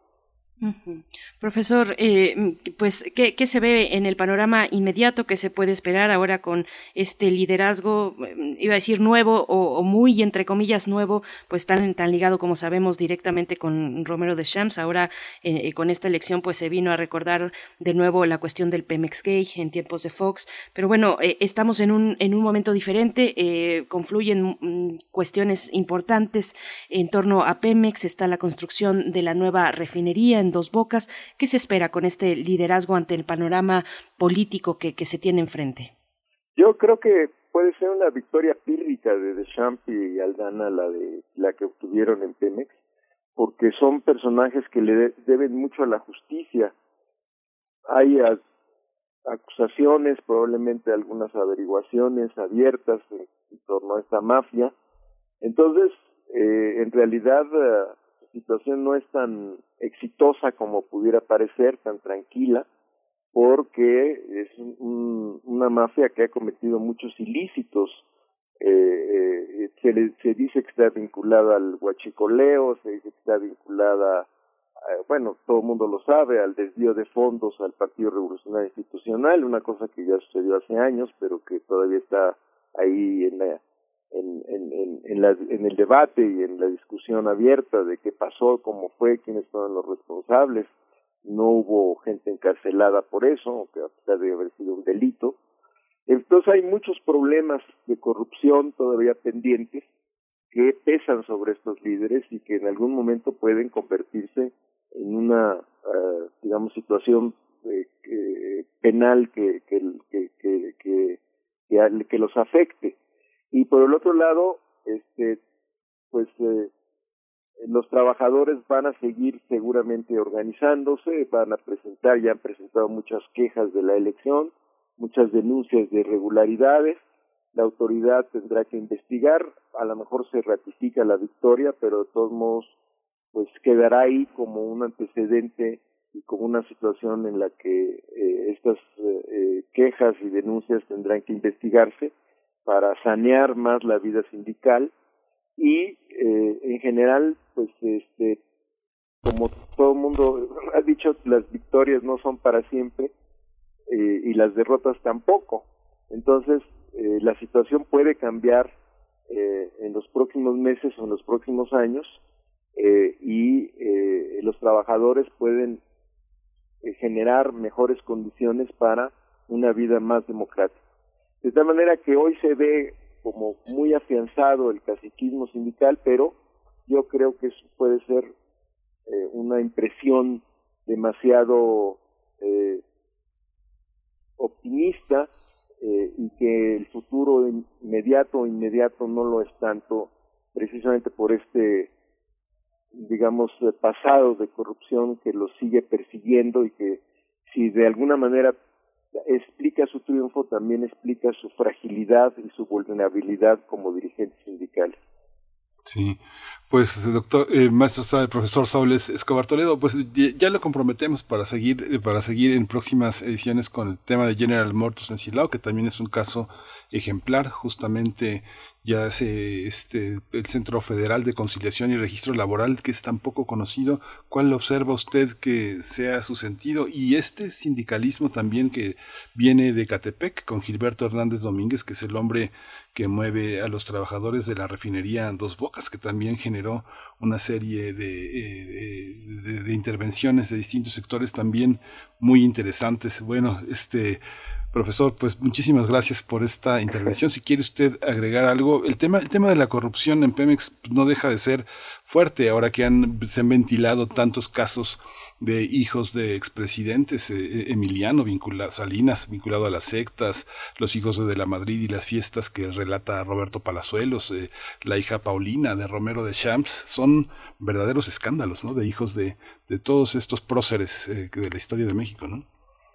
La corrupción en Pemex es brutal, como en muchos otros espacios de la vida pública y privada de México.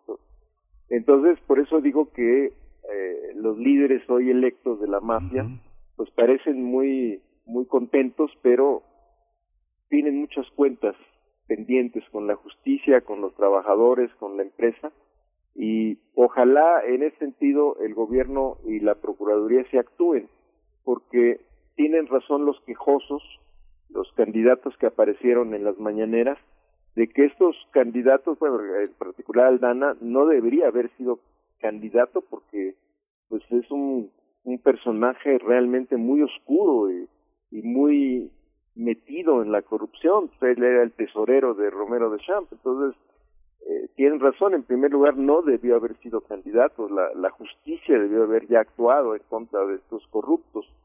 Pero bueno, son cosas que tendrán que irse dirimiendo en el futuro inmediato y esperemos que la justicia también llegue no solo en el terreno propiamente sindical, sino en el terreno penal, porque efectivamente los escándalos de corrupción son, son escandalosos. Pues profesor Saúl Escobar Toledo, como dice Miguel Ángel, lo comprometemos para una próxima eh, conversación. Hay también que hablar de las condiciones laborales ahora, eh, pues en este panorama de crecimiento y de inflación que, que, ya estamos viendo, que se ha retratado, que ya ha sido eh, pues informado por el, por el INEGI. Le, le agradecemos esta participación por esta mañana, Saúl Escobar Toledo, profesor de Estudios Históricos del INA, presidente de la Junta de Gobierno del Instituto de Estudios Obreros Rafael Galván AC. Muchas gracias, profesor. Gracias, buenos días. Muchas gracias. Pues vamos a ir con una, vamos a ir con una nota de Verónica Ortiz. Vamos a escuchar la reseña que hace de este libro espectacular, francamente espectacular, que ha publicado la escritora chilena Diamela Eldit en el Fondo de Cultura Económica, tres novelas. Vamos a escucharla.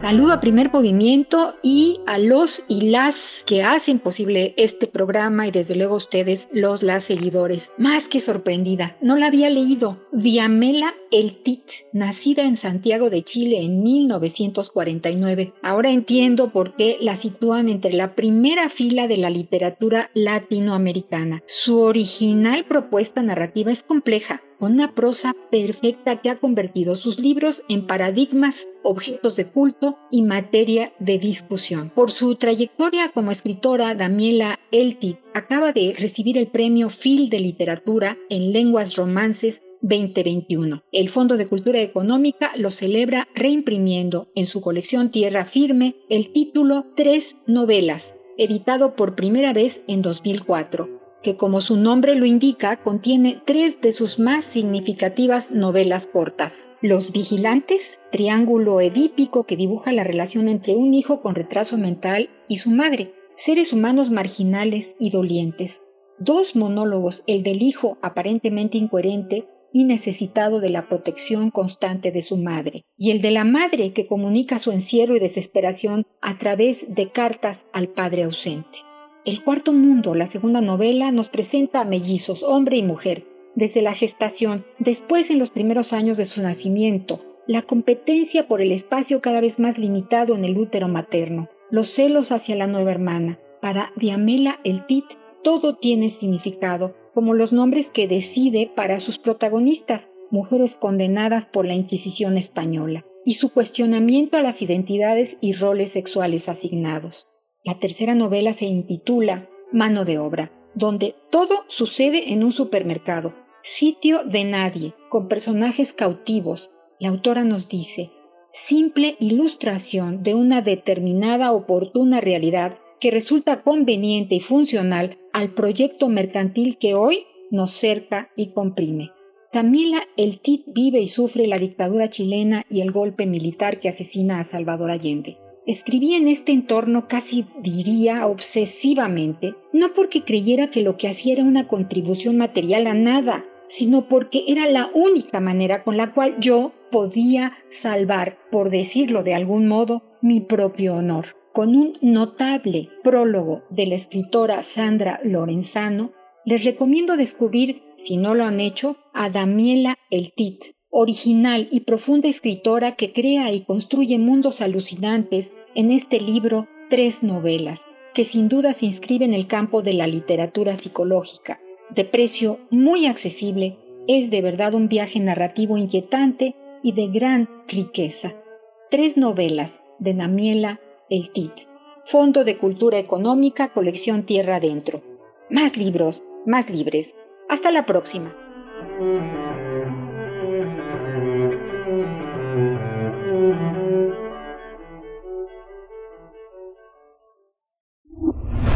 Primer movimiento. Hacemos comunidad en la sana distancia.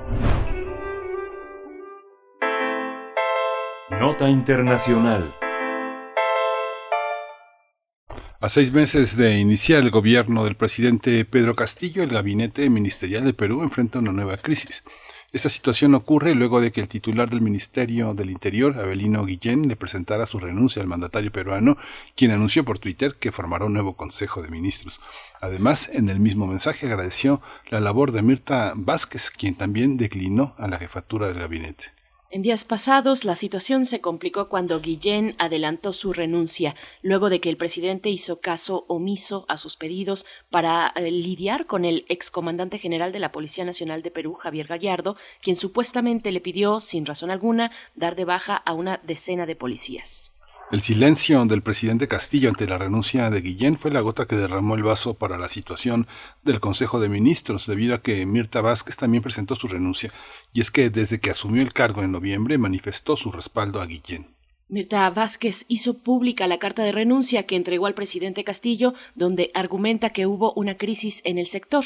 Este cambio estructural es ya el tercero que se da desde la llegada al poder del mandatario izquierdista, quien, mm, bueno, en seis meses, quien se ha visto constantemente en medio de polémicas y renuncias de funcionarios que él mismo asigna. Vamos a analizar este proceso en la presidencia de Perú y los recientes cambios eh, de Pedro Castillo. Nos acompaña el maestro Rubén Ruiz Guerra.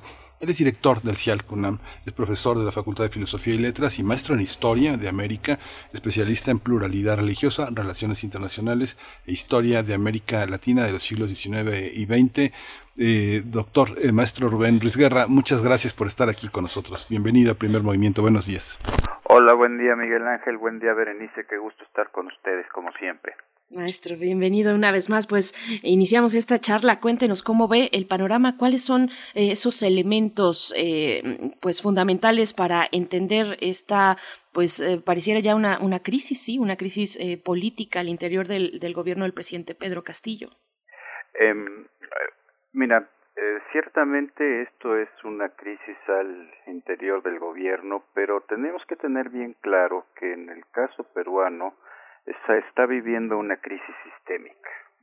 El Perú ha tenido cuatro presidentes en cinco años, cuatro presidentes actuantes que toman decisiones, y ha habido otros dos eh, presidentes nombrados por el Congreso legalmente, pero que no han, bueno, una no, no, no, no, no actuó y el otro actuó una semana y recordamos que fue eh, que debió renunciar después de una serie de masivas protestas a lo largo y ancho del país, ¿no? Entonces, estamos hablando de un tema que es estructural. Otro elemento que también es muy importante aquí tener en cuenta es que en ese eh, problema estructural está en medio de ese problema estructural está un conflicto también de ya cinco años cuando menos entre el Congreso y el Poder Ejecutivo. Realmente ha habido una serie de, de, de, de forzadas políticas, vamos a decir así, mediciones de fuerzas y amagos y toma de medidas uno en contra del otro entre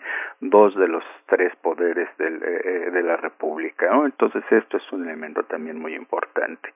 Y por supuesto, también tendríamos que tener en cuenta las circunstancias en las que Castillo llega al poder y su muy peculiar relación con el partido que le llevó al poder, que es una relación en la cual el partido siente que tiene más autoridad, más presencia, más eh, eh, derecho a tomar decisiones que el presidente mismo. Entonces, todos estos son una serie de elementos que se conjuntan para llevar pues ya seis meses, como, como ya lo dijeron en la nota introductoria, de crisis, cuestionamientos eh, y la necesidad de estar haciendo cambios en eh, en las designaciones del gabinete del presidente Castillo.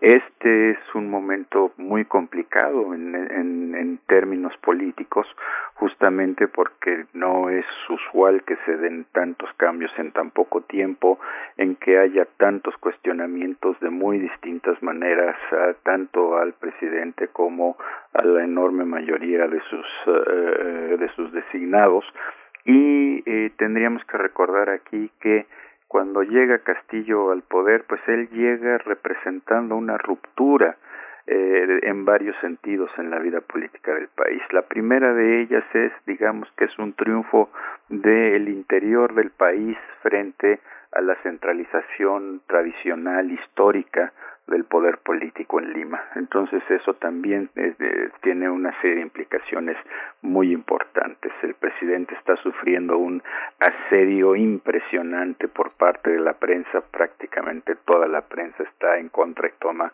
cualquier elemento, cualquier cosa en, eh, eh, para, para cuestionarle. Ahora, ¿qué posibilidades tiene este tercer gabinete de ayudar a resolver la crisis? Es sumamente complicado. Es muy poco probable que el gabinete en su momento le dé eh, el visto bueno, le dé pues la, la, decisión de que no no obsta para que pueda funcionar. Recordemos que en el en el Perú el gabinete presidencial tiene que ser eh, bueno, eh, es presidencial, pero además hay una figura muy importante que está del primer ministro. Es un, eh, este gabinete tiene que ser eh, confirmado por el Congreso y tendríamos que recordar que hay un fuerte pugna entre una parte muy importante del Congreso y el presidente. Es difícil que este gabinete tal como fue conformado eh, eh, pueda ayudar a resolver las cosas. Hay muy serios cuestionamientos, han salido muy serios cuestionamientos ah, al, designado primer ministro Héctor Valer, cuestionamientos que van desde su vida privada, temas de violencia intrafamiliar muy muy fuertes, hasta otro tipo de problemas ya en, en, en la vida pública, ¿no?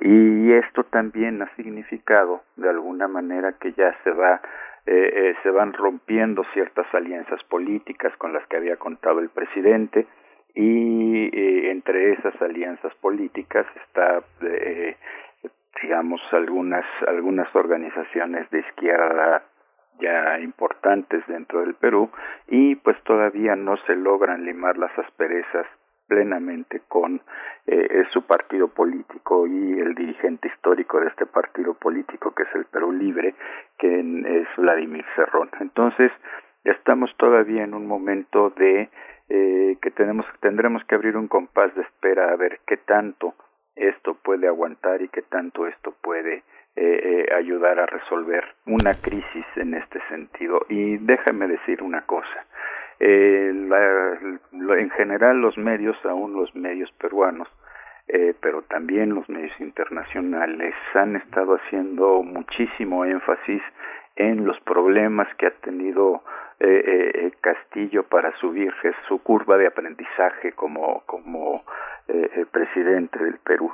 Eh, pero eh, por eh, tenemos otros indicadores de que el Perú ha ido pues bastante bien en, en, en, este último año y particularmente en el periodo del gobierno de Castillo tendríamos que recordar que el Perú creció en, durante 2021 más del 12%, su Producto Interno Bruto creció más del 12%.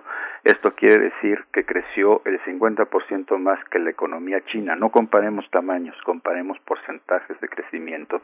Esto habla de un buen desempeño en términos económicos, en términos de salud. Ha habido un proceso de vacunación que ha sido bastante, bastante exitoso. Se calcula que ya un 70% de la población eh, eh, eh, adulta del Perú está ya vacunada, el, aunque sí hubo un golpe fuerte de, de la, en el caso peruano, la tercera ola de la pandemia con el Omicron, bueno, pues ya las cifras para, para eh, las últimas cifras que tenemos es que el número de muertes ha descendido en un país en el que la pandemia había causado una un, un, una enorme cantidad de muertes porcentualmente hablando, ¿no? Entonces, eh, sí tenemos este fuerte contraste. Sigue una crisis que yo me atrevo a señalar como sistémica en la clase política del Perú, pero el país sigue trabajando, sigue funcionando, claro, con muchos problemas también generados por la pandemia, pero ese no es el tema de la entrevista el día de hoy. eh, ma maestro Rubén Ruiz, eh, hay una hay una parte en la que Abelino Abelino Guillén fue, si no mal recuerdo, fue fiscal y siempre tuvo problemas muy graves con Gallardo, que representa también una parte muy vinculada al ejército de alguna manera lo que le está diciendo el ministro del Interior eh, a Castillo es aguas, aguas con los eh, militares, ¿no? Esta vinculación entre la seguridad y el ejército, un ejército que en algún momento estuvo totalmente avalando toda la crueldad y la corrupción del fujimorismo, este, no es, no es un signo de alerta de la relación entre un gobierno civil y un gobierno militar. Eh, eh, mira, a mí sí me gustaría ahí hacer un señalamiento importante. Uh -huh. El ejército peruano actual aunque todavía quedan por ahí vigentes algunos eh, eh, de, sus, de sus altos mandos de la época del Fujimorismo y algunos de ellos todavía con un papel importante en el Congreso, por ejemplo. ¿sí? No, es, no es el mismo ejército. Y tendríamos que recordar la crisis que hubo entre el Congreso y el presidente Vizcarra cuando en un primer momento el Congreso quiso quiso vacar a Vizcarra y Vizcarra quiso disolver el Congreso. Recordemos que hubo unos días de una tensión altísima en el Perú, tensión altísima que significaron que la gente salió a las calles, en fin, el ejército, el Congreso, perdón, se atrincheró en, en, en sus instalaciones, de, eh, estaba este forcejeo de que papel iba a, prevalecer y las Fuerzas Armadas peruanas se mantuvieron estrictamente dentro de, eh, eh, de su papel, ¿no? Lo hicieron fue custodiar para que los temas no se generaran mayores problemas en, en, en, las calles, ¿no? No hubo una intervención militar que en algún momento eh, eh se pensaba que podría suceder y fue una actitud verdaderamente institucional de las Fuerzas Armadas peruanas en ese momento. Yo creo que eso es algo que tendríamos que recordar. También tendríamos que recordar que en el momento en que el Congreso eh, eh, eh, nombra a un presidente en lugar de, de Martín Vizcarra, ¿no? el congresista Merino, a pesar de eso, cuando vienen las manifestaciones, quienes hacen la represión no es el ejército, sino es la Policía Nacional. Y fue justamente una de las medidas que tuvo que, tomar el, el, el, presidente interino, sí, Sagasti, eh, una de las medidas que tuvo que tomar fue la remoción de los altos mandos de la policía de la Policía Nacional y eso también le generó un problema, lo estaban cuestionando que había tenido una intervención ilegal, ilegítima en eh, los altos manos de la policía, etcétera, una reestructuración y, que, que resultó muy difícil y que fue utilizada también como un instrumento para, para golpear al titular del Ejecutivo en ese momento, ¿no? En este momento el tema con el inició con el tema de este de unos ascensos en los cuales se acusa a Castillo de haber metido mano por se argumentan dos, dos razones para ello. Por una parte, tener militares más afines que pudieran eh, eh, responder a, a, sus, a, a las necesidades del gobierno de Castillo o que hubo por ahí algún acto de corrupción en algún momento y que hubo un poco de dinero para eh, eh, acelerar ciertos ascensos y en otro momento también para justificar o para propiciar una serie de movimientos de ascripción de, elementos eh, del ejército, ¿no? Entonces ha habido una situación con el ejército que se ha utilizado mucho mediáticamente también para para golpear al al, al presidente Castillo. Eh, hay quienes sostienen que en realidad el problema con, con, con, con, el ministro del Interior en ese momento tuvo que ver más con temáticas de los intereses particulares de, eh, de este ministro del Interior. Eh, maestro Rubén Ruiz eh, Guerra, mm, ¿a quién, ¿a quién le conviene hablando o pensando en términos de lo regional y también de lo interior, pero en este caso de lo regional, ¿a quién le conviene eh, ver fracasar una propuesta de, de, izquierda en el gobierno del Perú? ¿Cómo están esas alianzas también que han empujado pues para pues no dejar ser al, al gobierno de Pedro Castillo? Bueno, aquí la, la, la respuesta que, que, por obvia no se omite, pues es por supuesto a la derecha peruana. Tendremos que reconocer que la derecha peruana ha cobrado un auge muy importante, particularmente a raíz de cómo se manejó la misma eh, la misma derecha, cómo lo manejaron algunos actores políticos el tema de la segunda vuelta en la elección, ¿no? Ha habido una reestructuración de las fuerzas de derecha que habían estado representadas fundamentalmente por Keiko Fujimori, que en el año 2016 había logrado tener una importancia fundamental en la conformación del Congreso en la elección de 2016, ¿no?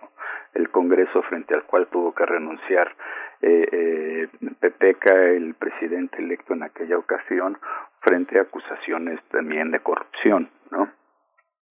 Entonces, esa derecha es la que se está fortaleciendo. Lo que pasa es que también esa derecha está cambiando, eh, eh, está renovando sus cuadros, vamos a decirlo así. Pero, ¿qué quiere decir la derecha en este caso? Es muy sencillo decirlo así.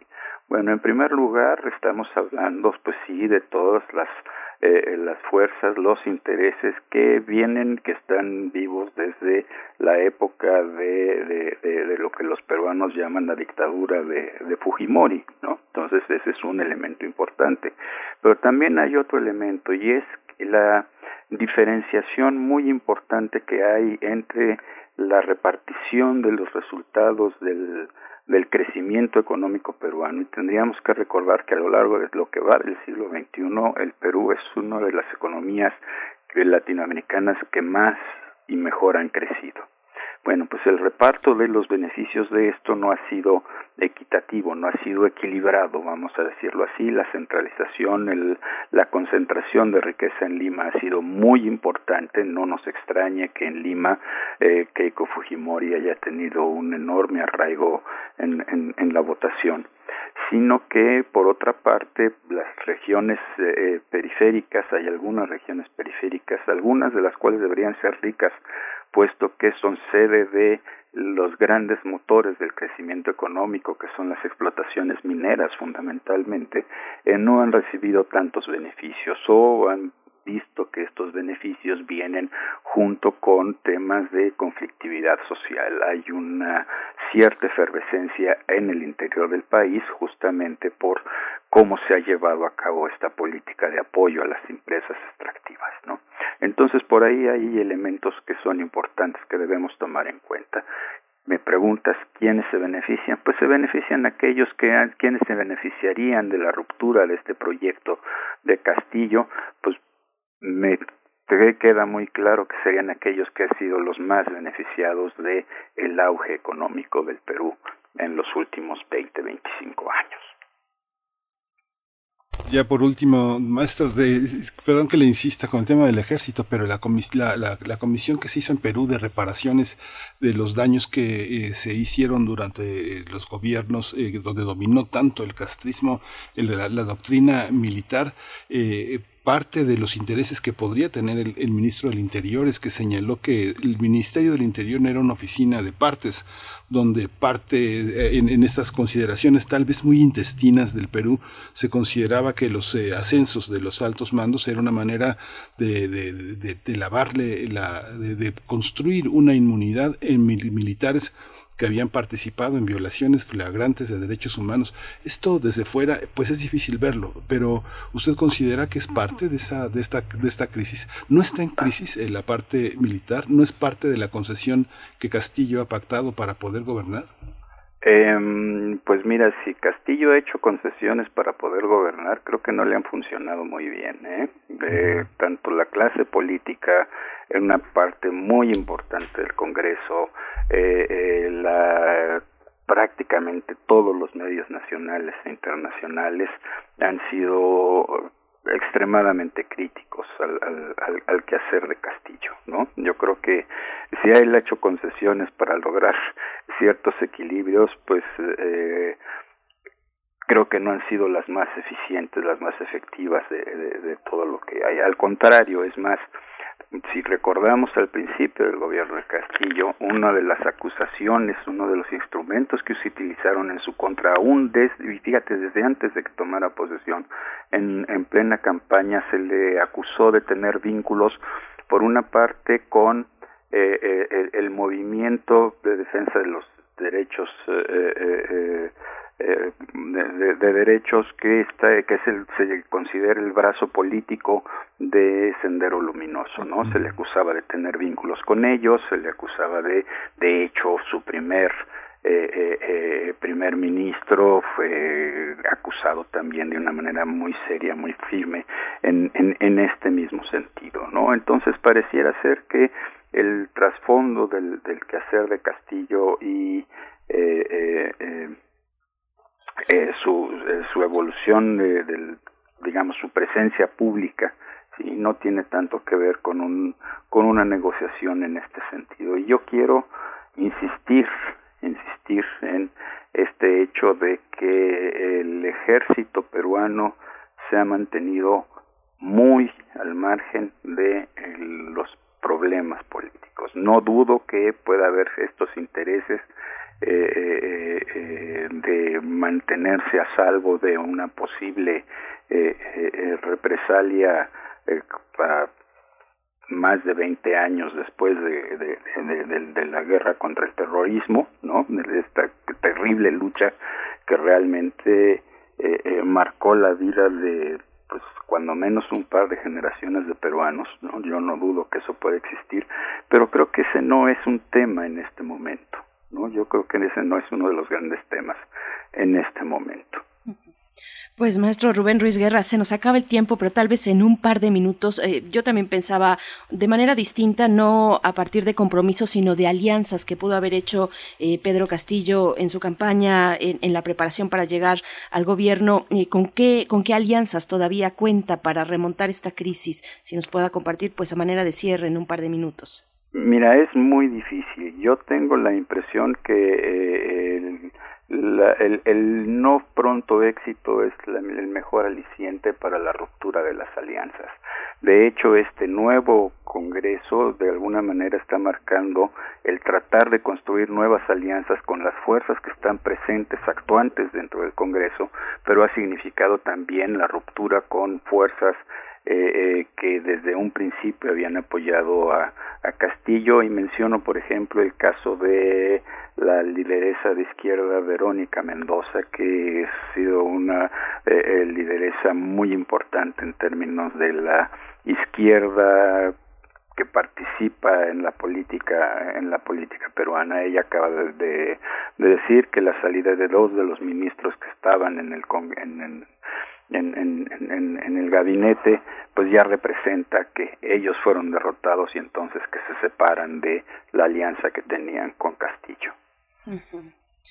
Pues bueno, pues, vamos. Sí, Miguel Ángel, adelante. No, no, no. Pues muchísimas gracias, eh, maestro Rubén Ruiz Guerra, por esta conversación y bueno, continuaremos porque esto, esto sigue, ¿no? Esto sigue eh, en esta modificación de, del gabinete y le agradecemos su participación, maestro Rubén Ruiz Guerra, director del CIALC UNAM, profesor de nuestra Facultad de Filosofía y Letras. Muchas gracias. Muchas gracias, eh, ha sido un gusto siempre, como siempre estar con ustedes y por supuesto lo que pueda yo ayudar con muchísimo gusto y un gusto poder dirigirme a su público. Gracias. Hasta pronto, eh, maestro Rubén Ruiz Guerra.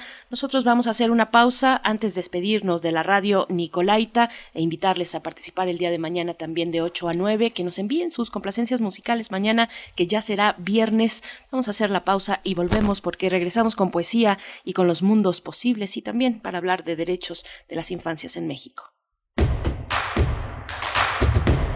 Síguenos en redes sociales. Encuéntranos en Facebook como Primer Movimiento y en Twitter como arroba PMovimiento. Hagamos comunidad.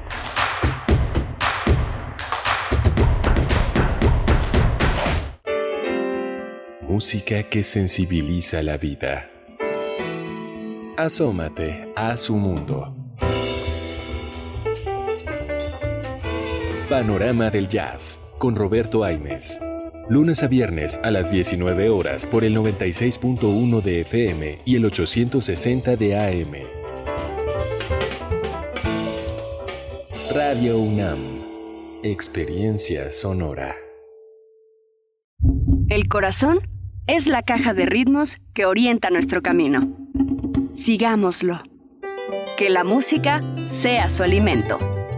Miocardio, la génesis del sonido una transfusión sonora de Radio UNAM para tus oídos.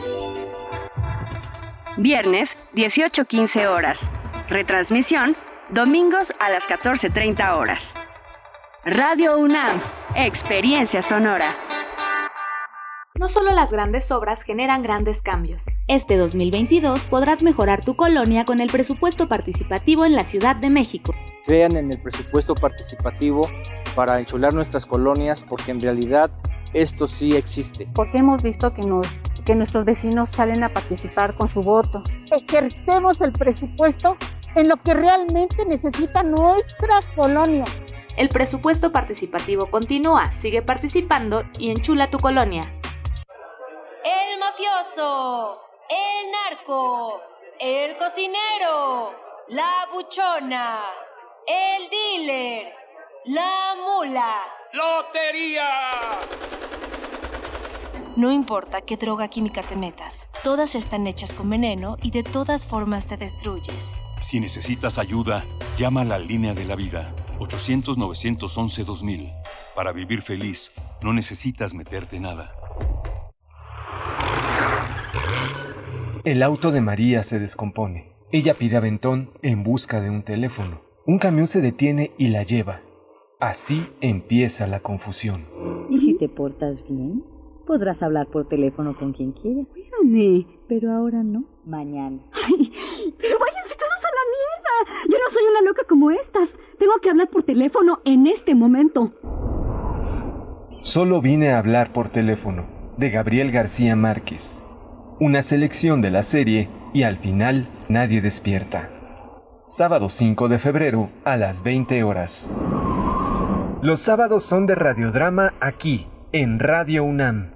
Experiencia sonora. Encuentra la música de primer movimiento día a día en el Spotify de Radio UNAM y agréganos a tus favoritos.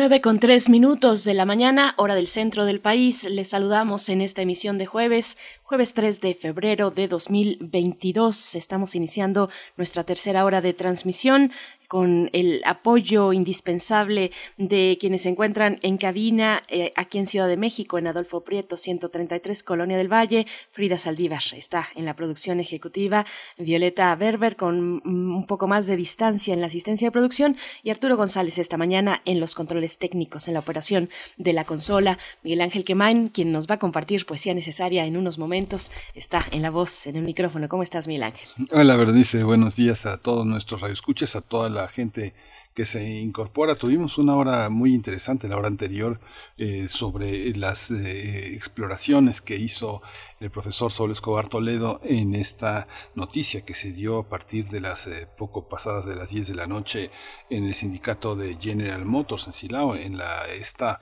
esta elección que empezó desde el martes pasado a la una de la tarde y que concluyó a las 10 de la noche, cerca casi fueron cerca de 40 horas de deliberación en esta participación sindical que fue pues muy muy interesante, muy importante en la que se ponen sobre la mesa las nuevas formas de el sindicalismo en México. Y lo que decía Saúl que habrá que eh, llamar a cuentas a todos estos eh, líderes en Pemex que tienen eh, muchos pendientes con la justicia, muchas deudas que eh, si bien están ahora, primero llegaron a la dirigencia del sindicato en este proceso democrático, pues tendrán que hacer una pausa para reflexionar sobre todo lo que han hecho.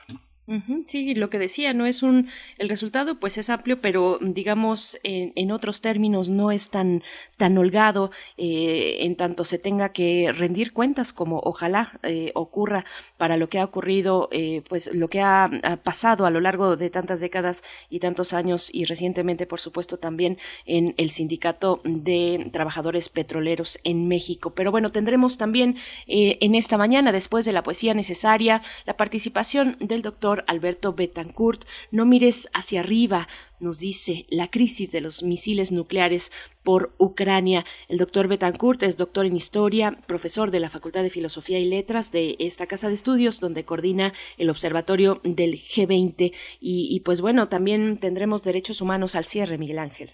Sí, vamos a tener la participación de Alicia Vargas Ayala en esta sección donde la infancia, las adolescencias eh, protagonizan esta, este interés de, eh, esta, de esta activista, de esta pensadora social, de esta mujer que ahora colabora aquí en primer movimiento y a quien agradecemos la posibilidad de indagar, de profundizar en un sector eh, de nuestro país que no es tan visible, no no ha tenido todos los reflectores que merecería, que necesitamos tener para poder entender qué es lo que sucede en este territorio.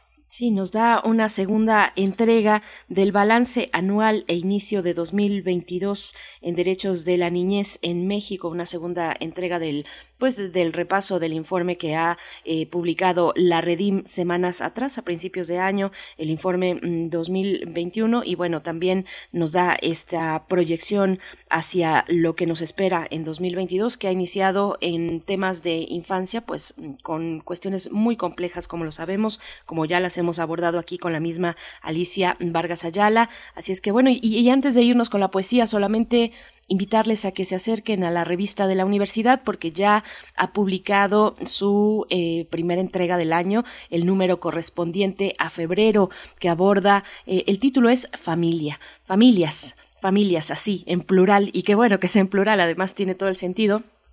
Eh, como saben, la revista de la universidad mes con mes pues va eh, titulando con una palabra, con una palabra y de la cual se desprende una cascada de posibilidades. Eh, en este caso son las familias, así es que ya está disponible de manera digital y también en físico para aquellos que coleccionan estas revistas porque son esos, son objetos también de colección muy interesantes con un cuidado editorial y gráfico también de, de reconocerse para la revista de la universidad y todas las editoras y editores que hacen parte de ese equipo a cargo de Guadalupe Netel. Así es que, pues bueno, revista de la universidad.mx. Ahí pueden encontrar el más reciente número, el de febrero, Familias, Miguel Ángel.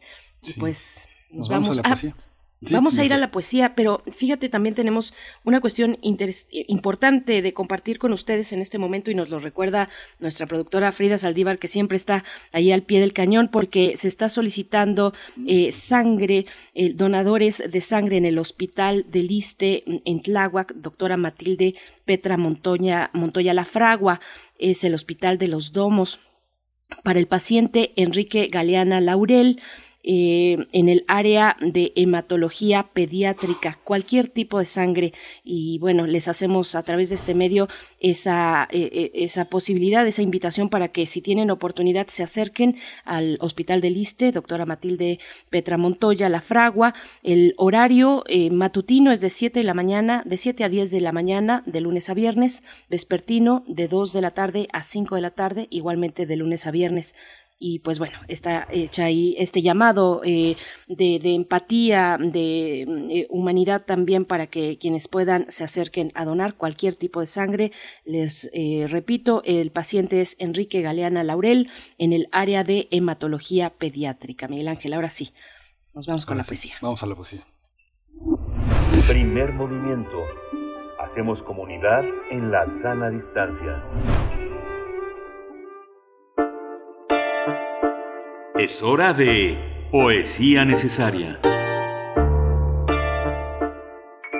La poesía necesaria de esta mañana es de Vicente Quirarte. La última noche en Coyoacán se titula el poema que voy a leer, que está dedicado a Concha Méndez. Eh, Vicente Quirarte es un narrador, es un dramaturgo, es un ensayista y es un poeta. Él es miembro del Colegio Nacional y pues formó parte de los homenajes a López Velarde el año pasado de una manera muy emotiva y muy muy interesante. Este es eh, el acompañamiento musical que vamos a proponer, Plutard de eh, Big Flo y Olio, este dueto francés de raperos.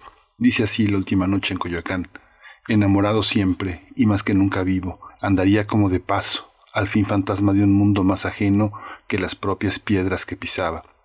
Pediría permiso al viento, su a la estación en turno, mas no esperaría que la noche de racimos cargados de perfume, de gritos infantiles y buñuelos lejanos, invadiera por completo esa otra noche que solo transita en ciertos hombres. Lo dicen sin miedo estas higueras y estos muros que prolongan su blancura más allá del alma y la mirada. Amaba la quietud de esta plaza porque en ella podía verse en rostros de otros que en silencio le devolvían la soledad, como quien por la mañana devuelve buenos días y sabe que recién empieza la mentira. Abría un diario leyendo a la luz de un farol noticias que hubiera nutrido o halagado a otros. Ignoraba la noche bulliciosa, la que obliga a refugiarse en otro cuerpo. Él quizá esperaba la otra noche, aquella en la que el tiempo y nombre se borraran, Creía firmar sobre arena o sobre viento, seguro que el mar en el crepúsculo roba las huellas y los besos, pero la arena no olvidó esas letras, ni el viento olvidó a quien ciñó su cuerpo. Por eso sopla esbelto y doliente entre las ramas, llevando en cada hoja la sílaba de un nombre. Luis Cernud. Big Floyd Oli.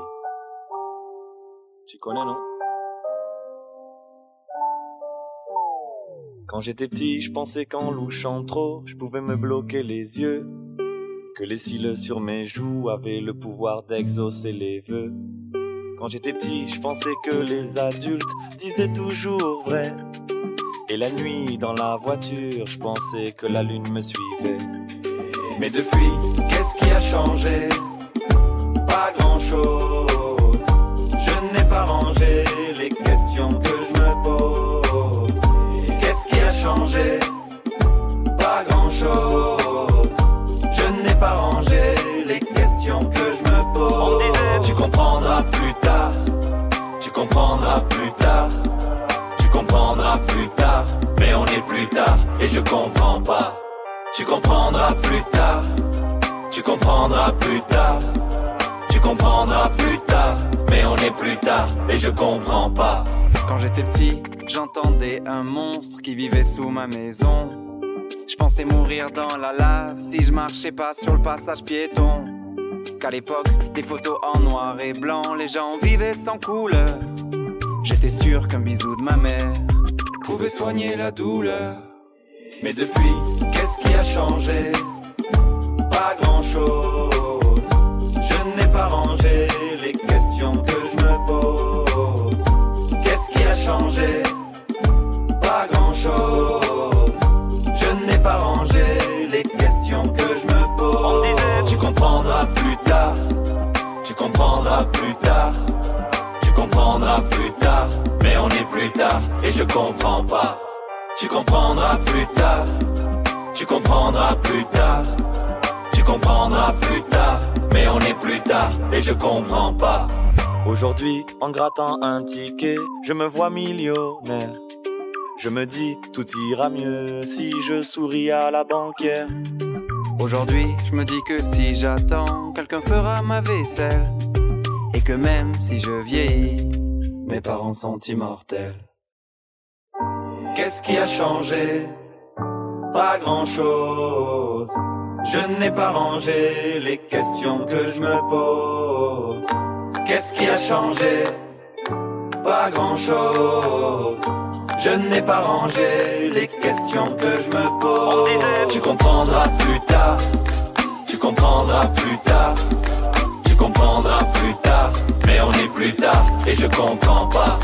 Tu comprendras plus tard. Tu comprendras plus tard. Tu comprendras plus tard. Mais on est plus tard et je comprends pas. Plus tard,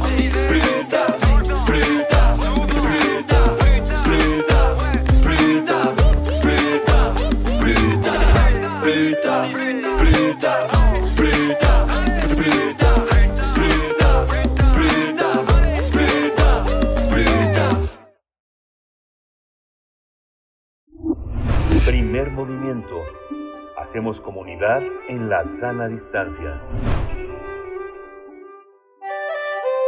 Mundos posibles. Ya nos acompaña el doctor Alberto Betancourt, hoy que es jueves de Mundos Posibles, y nos dice, no mires hacia arriba, la crisis de los misiles nucleares por Ucrania.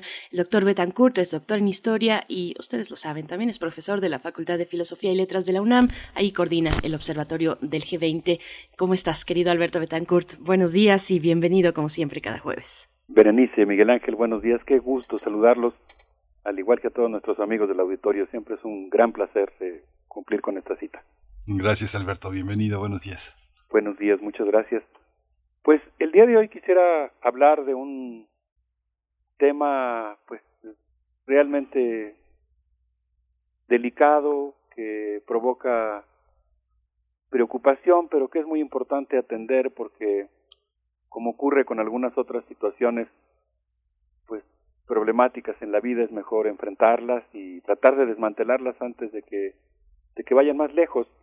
Quisiera yo hablar de una serie de acontecimientos históricos, así los calificaría, de eventos que han ocurrido en los últimos días relacionados con el conflicto entre la OTAN y la Federación Rusa por, eh, por Ucrania, por eh, la posible incorporación de ese país a la, a la OTAN, que me parece que ameritan nuestra atención y que creo que es importante conocer para poder reflexionar sobre ellos. El primero de estos acontecimientos ocurrió el pasado jueves 27 de enero, según dio cuenta un día después el prestigiado noticiero estadounidense Democracy Now! Se trató de una conferencia de prensa en la que el ministro de Relaciones Exteriores de la Federación Rusa, Sergei Lavrov, segunda cuenta el noticiero, habló de una crisis de los misiles nucleares por el conflicto en Ucrania. Yo debo decir que le doy eh, mi confianza al noticiero, me parece que es un noticiero muy muy serio, como suele ocurrir con los medios de comunicación, pues uno se acerca a un medio que te da confianza por la cobertura informativa que brinda. Sin embargo, yo traté de buscar el, discurso en el que Sergei Lavrov hacía esta afirmación.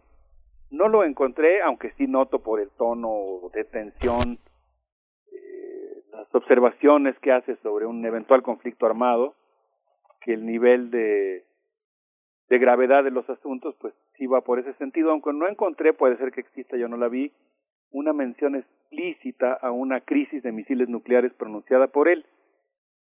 Pero lamentablemente sí encontré otras que han sido pronunciadas por otros funcionarios rusos, por ejemplo, Sergei Ryakov, el día 10 de diciembre del año pasado, habló explícitamente de, eh, hizo una analogía entre la crisis de los misiles suscitada cuando se iban a instalar misiles en Cuba y la situación que estaba ocurriendo actualmente.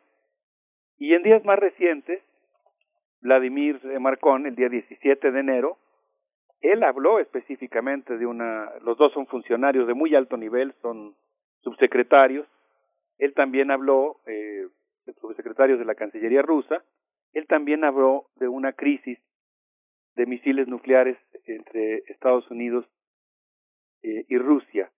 Debo decir que en los tres casos no la dieron por hecho, sino que plantearon la posibilidad de que ésta se presentara. Pero si esto lo sumamos a lo que habíamos comentado hace 15 días en relación al a los senadores atómicos que le pidieron a Joe Biden que amenazara a Rusia con emplear este tipo de armamento, pues vemos que la situación se vuelve francamente preocupante y en ese sentido, pues a mí me gustaría mucho, eh, pues tratar de bosquejar algunos elementos del contexto y lo primero que quisiera decir es que en esa conferencia de prensa, Sergei Lavrov dijo que pues era necesario evocar los tratados de Estambul y los tratados de Astana firmados respectivamente en 1999 y en 2010 en relación a una organización que a veces no tenemos tan presente en nuestros radares como Sociedad Civil Mundial, pero que es muy importante, la Organización para la Cooperación y la Seguridad en Europa, es una organización que incluye a más de 50 países,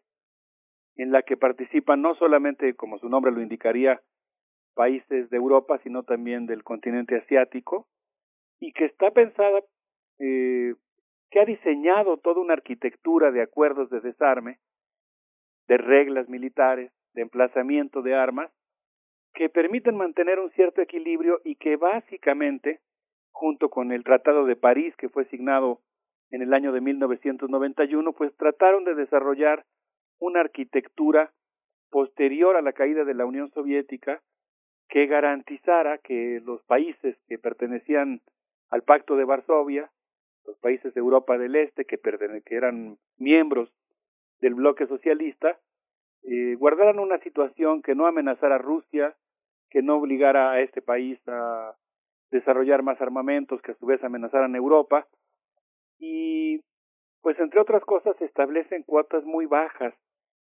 de armas que se pueden emplazar en sus distintos territorios y establecen dos cosas que aparentemente son contradictorias, pero que según dijo Sergei Lavrov forman parte eh, conjunta de estos acuerdos que yo he mencionado, particularmente el de Estambul y el de Astana. El primero de ellos es que establece que los países que forman parte de esta organización pueden decidir libremente y de acuerdo a su soberanía a qué alianza militar quieren pertenecer. De hecho, varios de los países que pertenecen a la Organización para la Cooperación y la Seguridad en Europa son países que se adhirieron a una organización que tiene una alianza militar con la Federación Rusa. Es el caso, por ejemplo, de Bielorrusia. Eh, entonces, y hay otros pues que se han eh, incluido, que se han adherido a la OTAN.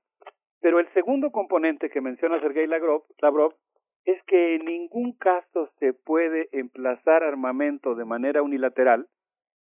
Digamos, uno supondría que por ser un país soberano tiene esta atribución, pero los países que firman este acuerdo se comprometen a que no van a establecer cuotas de armamento que vienen ahí especificadas que pongan en peligro y amenacen la seguridad de los países vecinos.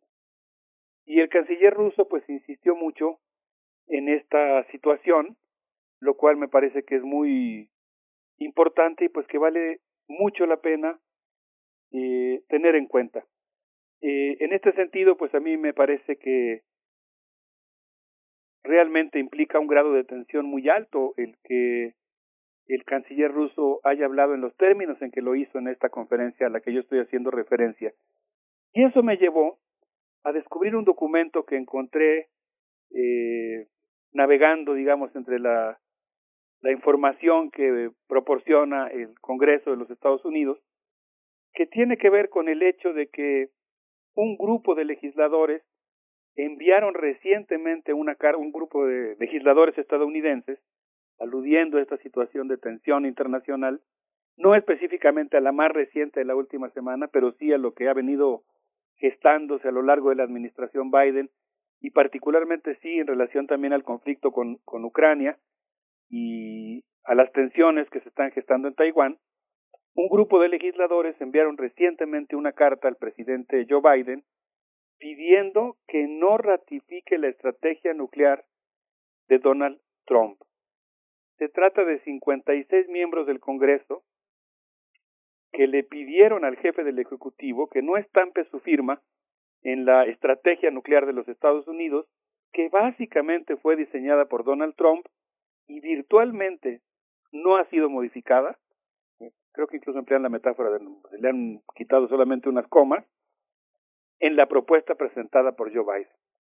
De tal manera que uno se imaginaría por el discurso, la beligerancia, incluso yo diría la locuacidad en sus expresiones respecto a política exterior de el presidente Donald Trump, que al asumir la presidencia Joe Biden, pues iba a haber un viraje importante en diversas materias relacionadas con la política exterior, particularmente con la defensa y específicamente con la estrategia nuclear.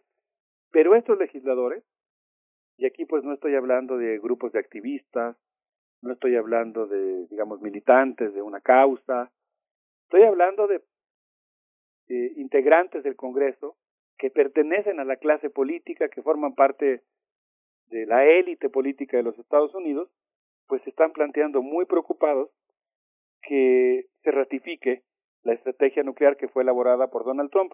Entre estos legisladores se encuentran, por ejemplo, el senador Ed Markey, que es demócrata por Massachusetts, se encuentra Jeffrey Merkley, que es demócrata por Oregon, eh, ambos son senadores, y se encuentran también los representantes Don Beyer, que es demócrata por Virginia, y John Garamendi, que es demócrata por California. Son cuatro de los legisladores de este grupo de 56 que están pues eh, planteando, pidiéndole al presidente de los Estados Unidos que no ratifique la política nuclear que fue implantada en tiempos de Donald Trump y que tiene una serie de peligros.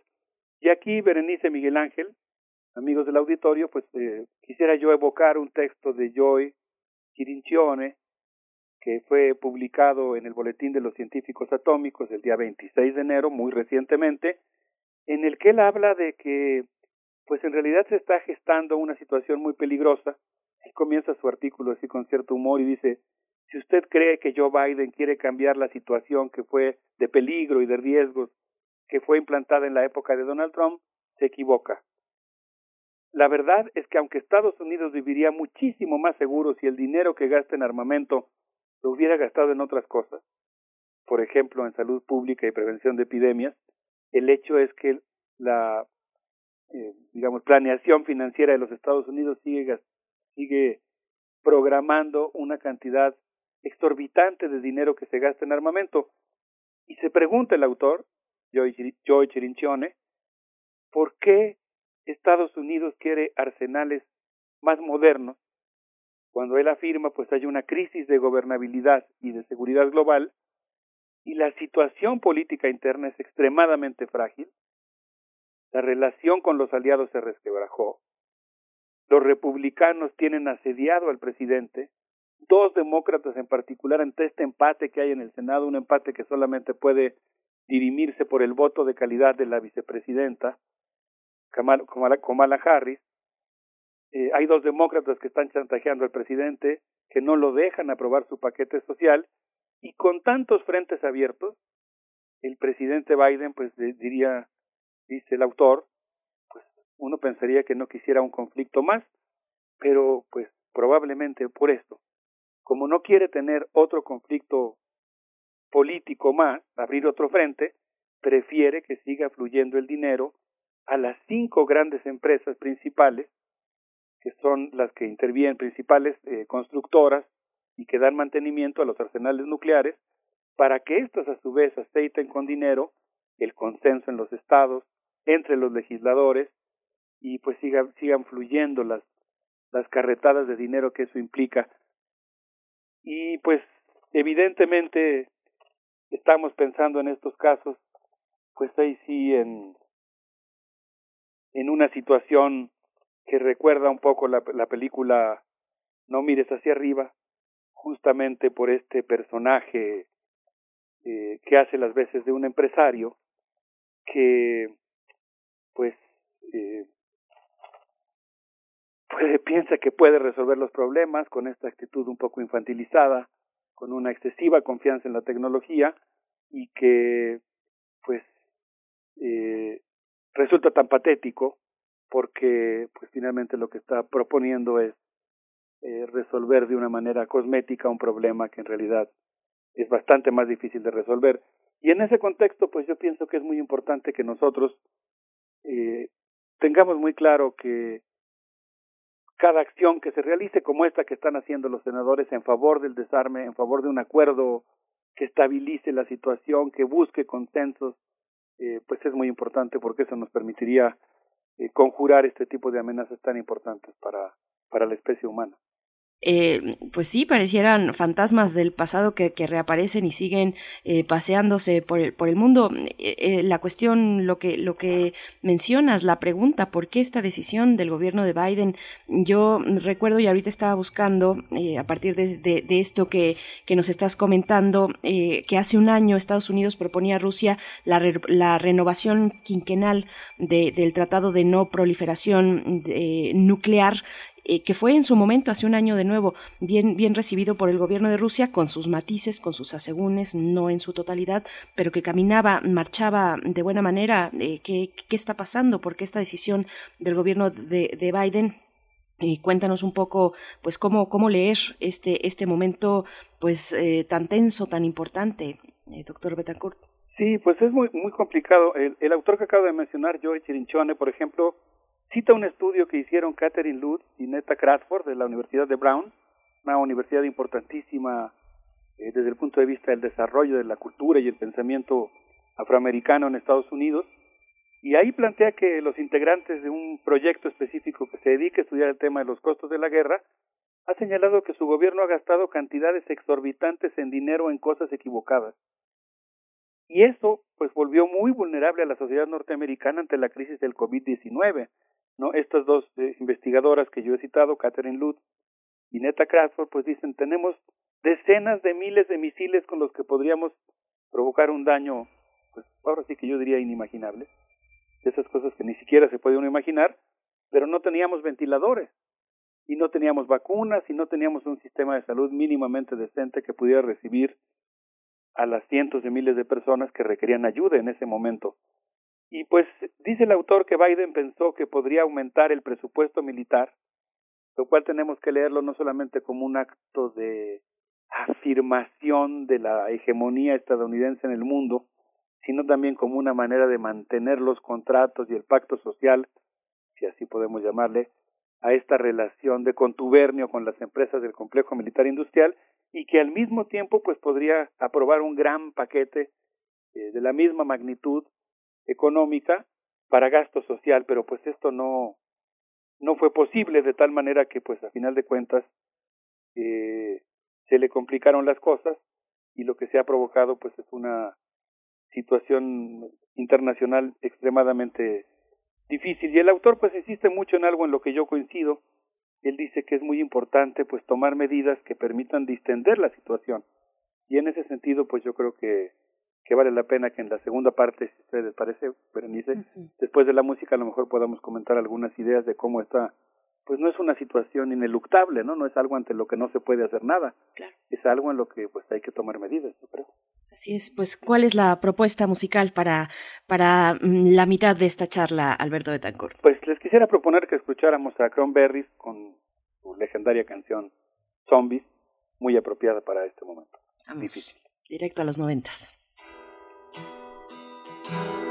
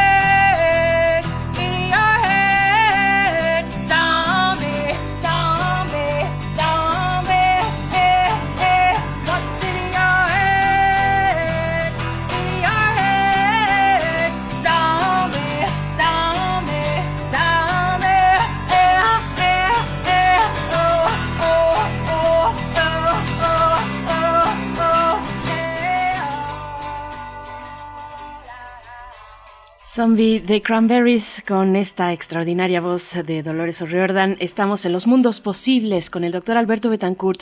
No mires hacia arriba, la crisis de los misiles nucleares por Ucrania. Querido Alberto, te seguimos escuchando. Sí, Berenice, hace un momentito me preguntabas pues un poco si había habido estos, eh, digamos, eh, acercamientos que plantearon la ratificación de un Star 3, ¿no? Si estaba planteando la negociación con Rusia cómo fue que llegamos a esta situación tan peligrosa.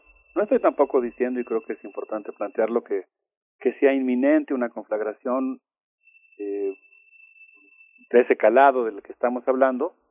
Sí, creo que es un peligro y que hay que, que notarlo porque requiere de nuestra movilización, de nuestra participación Eh, yo creo que no, de ninguna manera podemos menospreciar la capacidad de tener una intervención en asuntos de esa naturaleza y en ese sentido pues yo perdón que insista pero creo que es muy importante documentar triunfos de el movimiento en favor del desarme nuclear en favor de la paz justamente en una situación muy parecida cuando estaban por instalarse los cohetes Pershing 1 y 2 en territorio en territorio europeo misiles de alcance intermedio que amenazaban a Rusia. Rusia estaba desplegando los propios misiles. Un tema este de los misiles intermedios que yo creo que está muy relacionado con el conflicto actual. Yo tengo la impresión de que Rusia es justamente lo que está tratando de negociar por esta vía, siguiendo un camino que ha usado en otras ocasiones, amagar militarmente para abrir la mesa de negociación, a más que ahora pues lo ha llevado a una situación que está generando un peligro muy grande. Pero Quisiera arriesgar una hipótesis específica, la pregunta que tú hacías, Berenice, que me parece muy buena, y quisiera citar una opinión de Andrei Shushentop. Andrei Shushentop es el presidente del Club Baldai, el espacio que abre el Ministerio de Relaciones Exteriores ruso para discutir temas internacionales, en donde él dice que en realidad, pues lo que está ocurriendo es que estamos en un momento en el que hay una disputa muy fuerte por el poder global. Y la preocupación estratégico-militar central de los Estados Unidos respecto a la posibilidad de perder su hegemonía consiste en la conformación de una gran potencia euroasiática. Ya existe, de hecho, pues una alianza muy importante entre Rusia y China, aunque de todos modos hay que ver qué tan profunda es, qué tan sólida es, pero pues existe la existe una tendencia también muy importante a que muchos países de la Unión Europea, entre ellos algunos de lo que algunos autores llaman la vieja Europa, que tienen relativamente un poquito de más autonomía o de mínima autonomía frente a la política exterior norteamericana, también se están acercando a China. Recordemos que aquí hablamos de cómo estaba a punto de firmarse un tratado de inversión recíproca que pues permitía de alguna manera la, sembrar la semilla de un gran bloque euroasiático. Y pues este calentamiento de las tensiones con Rusia, con Rusia, perdón, eh, pues genera una situación en la cual hay una tensión militar, obliga a la disciplina de los aliados de los Estados Unidos y muy probablemente pues por ahí vaya la respuesta de por qué, aunque al mismo tiempo que se quiere lograr cierta, cierta estabilidad para no desatar con mayor velocidad, porque ya la hay una, eh, digamos, más acelerada carrera armamentista nuclear, al mismo tiempo pues está llegando a este momento de conflicto con una intención muy clara de algo que Estados Unidos considera estratégico, ¿no? Evitar la conformación de un bloque geoeconómico eh, entre Europa y Asia, Berenice. Sí, ha sido también esta, este aspecto que ahora señalas también, Alberto, marca también una, una lectura también que viene de ese extremo asiático, donde también hay una hay toda una serie de hipótesis sobre lo que, lo que vendrá y lo que significan los Estados Unidos. Eh, yo estaba viendo, eh, acabé de ver esta serie coreana que está en Netflix, El mito de Sísifo, no lo sé si lo has visto, ha sido ha sido muy interesante. No, no, ha sido muy interesante.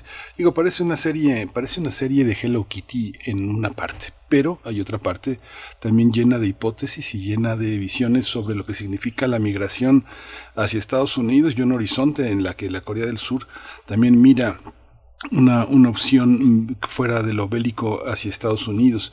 También yo no sé si tú también viste esta, esta, gran, esta gran novela de, de, de, Liu Xinxin, que es el problema de los tres cuerpos, que también hicieron una serie que circuló, eh, que circula todavía en Netflix, que es una, eh, está basada en el libro de la Tierra Errante, que son diez cuentos muy interesantes, entre ellos se, ha filmado a todo, con todo el dinero del mundo esta, esta visión, que también incluye una, una tierra que está transformándose y transformándose en, el sentido de la, de la geopolítica y de los poderes eh, imperantes, donde eh, justamente todo este mundo de China, eh, el, archipiélago malayo, toda la condición asiática, configuran una hipótesis muy interesante sobre un futuro que no tiene no tiene nada, nada de vacío, que es una, una configuración de poderes muy interesante en el fondo. Parece una serie, una serie B, pero hay mucho más en el, en el fondo de esto. Vale la pena esa serie.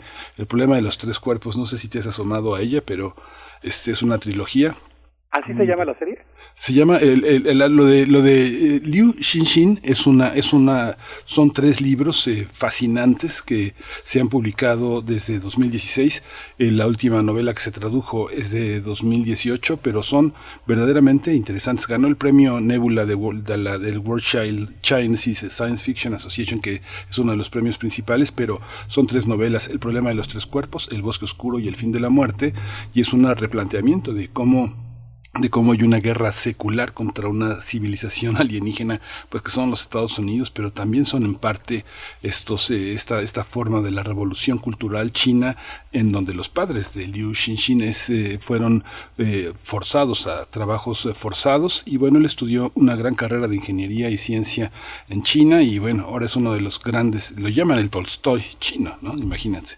Sí, bueno, yo leí el relámpago esférico que he citado varias veces aquí. Exacto Fíjate que tengo ahí algunas, no, no, no soy quien para hacer observaciones literarias, pero no me gustó tanto al final desde el punto de vista literario, pero pues me pareció muy interesante y muy sintomático los temas, bueno, la literatura, la novela de Liu Cixin y todos los temas que está planteando la ciencia ficción china. Y en relación al planeta errante que tú mencionabas hace un momento, esta película que coincido que fue hecha como una superproducción, pues bueno, yo tomaría una metáfora, ¿no? Una alegoría en el sentido de que se está moviendo el eje de la Tierra y pues quizá eso lo podemos tomar como una alegoría de cómo se está moviendo el eje de la Tierra en el sentido de que está cambiando o, o, asoma el cambio del poder global y también el desplazamiento quizá del desplazamiento del, del epicentro económico del mundo. Y quizá eso es un poco lo que estamos viviendo ahora, pues son en buena medida los tremores de eso pero en ese sentido yo quisiera cerrar mi intervención diciendo que me parece muy importante que México recupere o que tenga conciencia del papel que ha jugado en el mundo y el papel que puede jugar en favor del desarme nuclear. Yo lamenté muchísimo que durante el discurso de la toma de posesión de México como presidente del Consejo de Seguridad no hubiera una alusión al tema del desarme. En una instancia, no es la Comisión de Desarme, pero es una instancia en la que era absolutamente pertinente que México hiciera gala de su tradición y la actualizara. Ya no es presidente del Consejo porque eso fue una presidencia rotativa por un mes, pero sigue siendo miembro. Yo creo que México tiene mucho que hacer, pero es muy importante que recupere su tradición en favor del desarme, que cobre conciencia del peso que ha tenido nuestro país en la arquitectura de la seguridad global, pero no de la seguridad en el sentido de construir más armas, sino justamente de desmantelarlas. Y algo que es muy importante en lo que yo quiero insistir, México se debe mantener neutral en ese conflicto. No podemos permitir de ninguna manera que ni siquiera como aliado económico o en el sentido retórico México tome parte en un conflicto. México tiene que ser neutral y tiene que ser un país promotor de la paz. Yo creo que eso es algo que también nos puede causar cierto alivio porque ante una situación que tiene riesgos tan graves como los que hemos mencionado, pues sí hay mucho que hacer y nuestro país pues tiene la posibilidad de, de, de jugar su papel en ese sentido. Pues doctor Betancourt, estamos ya al punto del cierre. Cuéntanos con qué nos vamos a despedir y si tienes alguna reflexión también para cerrar. Muchas gracias. Eh, qué rápido se fue el tiempo. Pues eh, insistir en esa idea. Yo vi la, conferencia de prensa que dio Sergei Lavrov en ese mismo día 27 de enero y escuchar a los periodistas preguntar, a los periodistas rusos, periodistas de medios, pues como Gabarit Moskva, o como Komsomolskaya Pravda, o Sputnik, o Eco de Moscú, pues preguntarle realmente eh, de una manera muy sensible si habrá guerra. Y yo creo que, pues, eh, podemos desear que no la haya, que prevalezca la inteligencia, pero pues también hay que actuar, ¿no? También hay que tomar medidas y hacer lo que se pueda para evitarlo. Les quiero proponer que nos despidamos con un grupo ruso, eh, digamos de folk ruso, de Melnitsa, con esto que se llama Nashnaya Kabuila. Es algo así como un mal sueño. A ver qué les parece. Gracias, Alberto Betancourt. Nos encontramos el próximo jueves. Nos encontramos. Que estén muy bien. Un abrazo.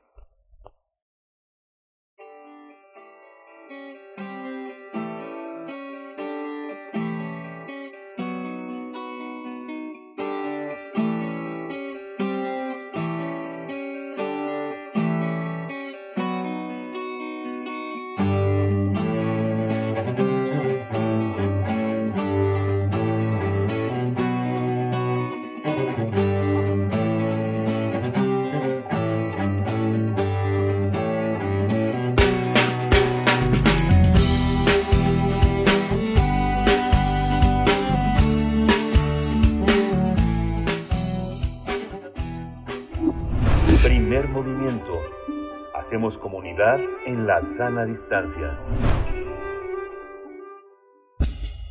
Libertad. Seguridad. Salud. Identidad. Alimentación. Libre desarrollo de la personalidad. Educación. Pensar nuestros derechos humanos. Ya se encuentra en la línea de primer movimiento Alicia Vargas Ayala, directora del CIDE-CIAP, Centro Interdisciplinario para el Desarrollo Social y también integrante del Consejo Directivo de la Redim, para seguir en una segunda entrega, en una segunda participación con el balance anual del año pasado, 2021, que se publicó a través de la Redim, la, la Redim publicó a principios de año, y también el panorama para este 2022. Alicia Vargas Ayala, bienvenida, ¿cómo estás? Días, ¿cómo se encuentran? Muchas gracias por este espacio, eh, gracias por mantenernos en, en, la, en el radar de la, del seguimiento de derechos de niños, niñas y adolescentes en nuestro país. y bueno, pues les agradezco el espacio. Adelante, bienvenida y cuéntanos, por favor. Sí, muy bien, pues eh, sin duda, eh, ya como presentábamos la vez pasada, en nuestra sesión, en nuestra entrega pasada, el balance anual 2021 de Redim, se quedaron muchos temas en la lista de los pendientes. Pero para poder hacer un resumen rápido de esta sesión, hemos hecho un pequeño, eh, concretar un pequeño este, notas de lo que ha venido sucediendo y que no son más que el reflejo de lo que justamente nos reporta las condiciones de eh, de violación de derechos, de falta de garantía de los derechos, de falta de definición de políticas públicas en derechos de niños, niñas y adolescentes del 2021. Y sin más, pues este enero del 2022, eh, los derechos de niñas, niños y adolescentes nos reportan sin duda una agenda política cada vez más urgente me da mucha pena decir cada vez más urgente porque todas las sesiones decimos cada vez más urgente, pero en realidad es un, es un llamado de auxilio para que nuestras autoridades tomen en cuenta eh, en sus definiciones la importancia de atender a niños y niñas que cada vez se encuentran en mayor desventaja justamente debido a la falta de esta de estas líneas políticas y programas que les atienden.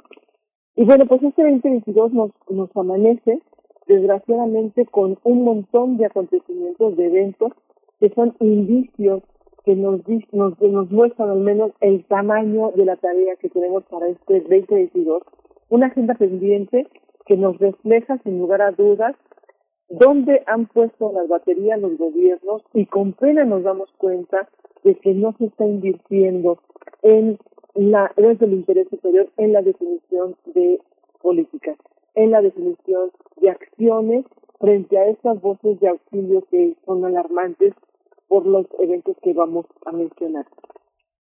Eh, como lo mandata la propia Constitución, los estados tienen la obligación de enfilar sus políticas de gobierno eh, desde el interés superior y todas, absolutamente todas las leyes estatales de protección de los derechos del niño nos lo, mantienen en sus eh, articulados. Eventos como el caso de Tadeo y su cuerpo encontrado en el penal de San Miguel de Puebla, el caso del bebé que sufrió adopción temporal por parte de la pareja gobernante en el estado de Nuevo violando sus derechos y todas las leyes de adopción tanto del estado como del país. La nota en la que Redín reporta que desde 2018 se han contabilizado al menos 100 bebés desaparecidos y de ellos 48 todavía no son localizados.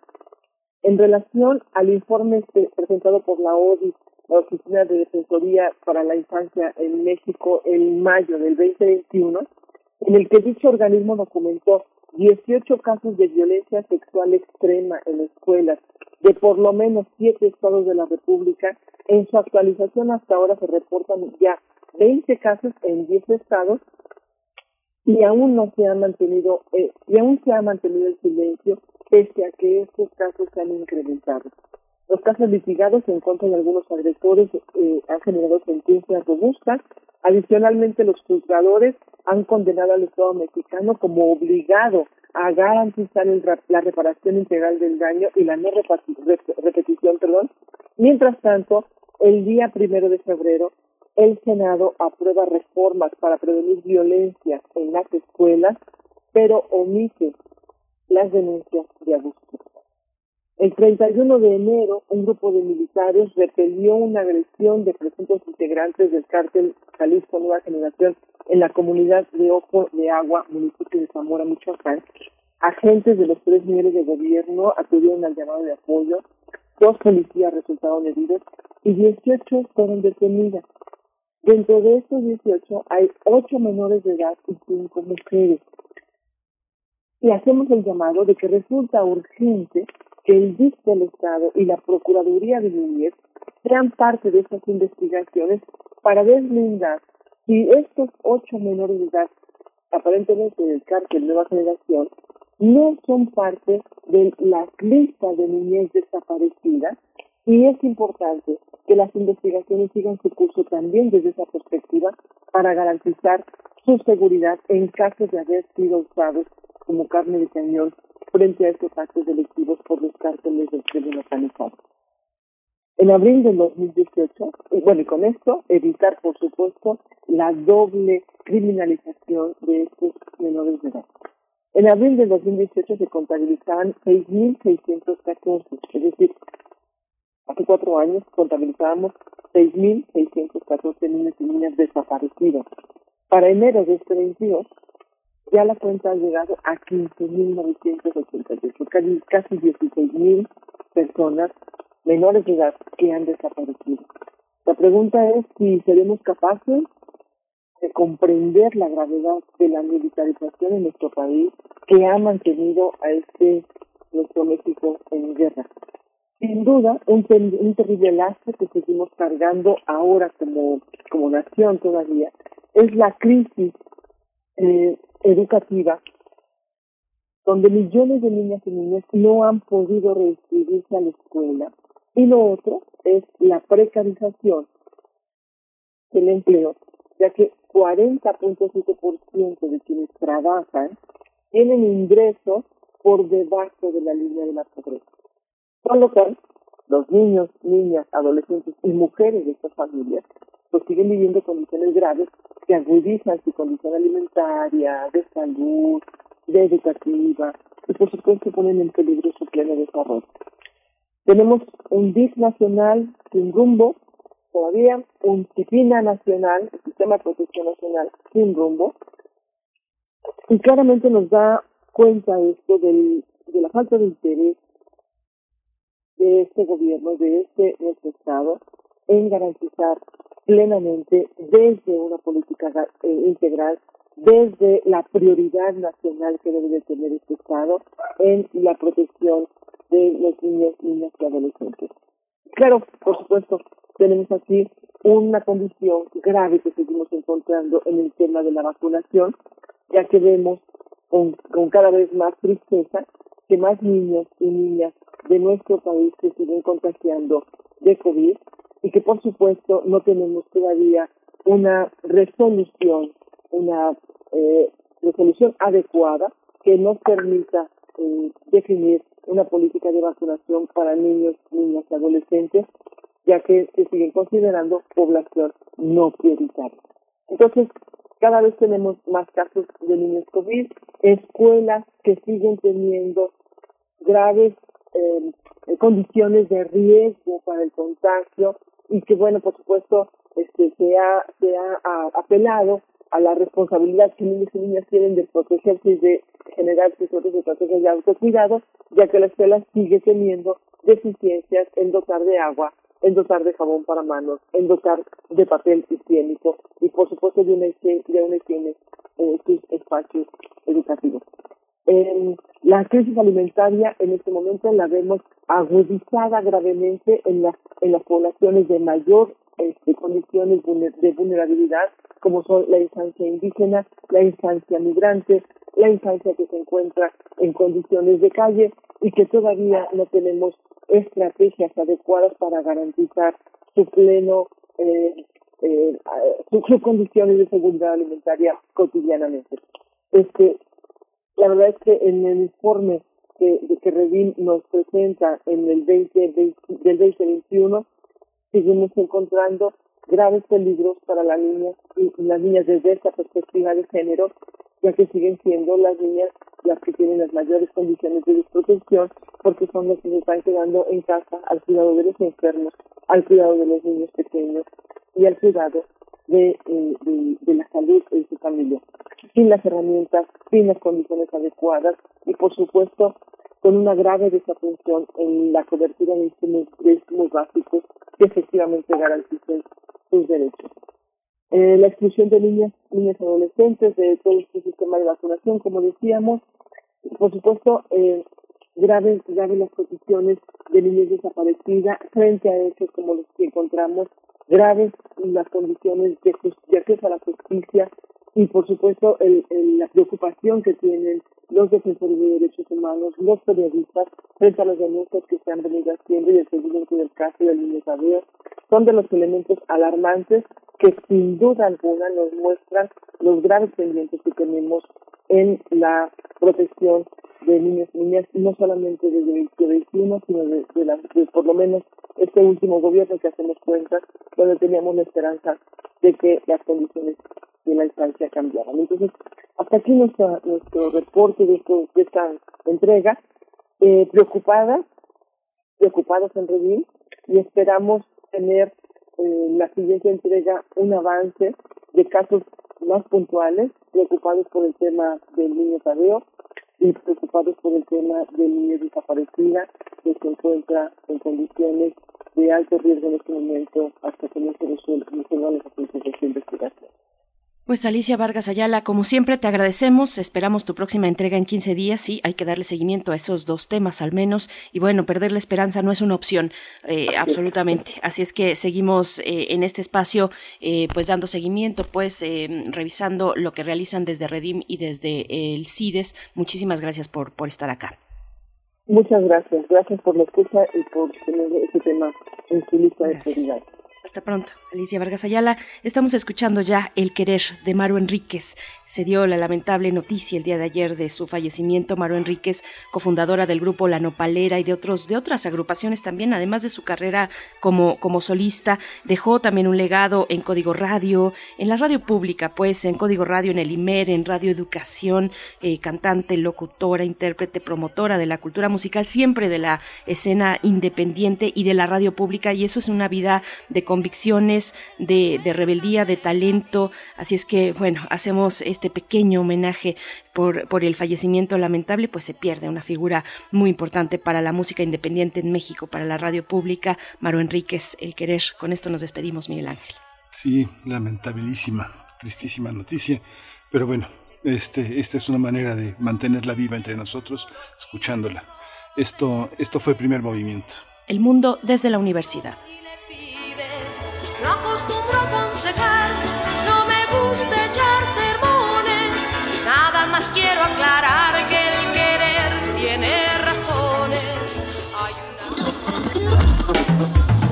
Radio UNAM presentó Primer Movimiento, El Mundo desde la Universidad, con Berenice Camacho y Miguel Ángel Quemain en la conducción.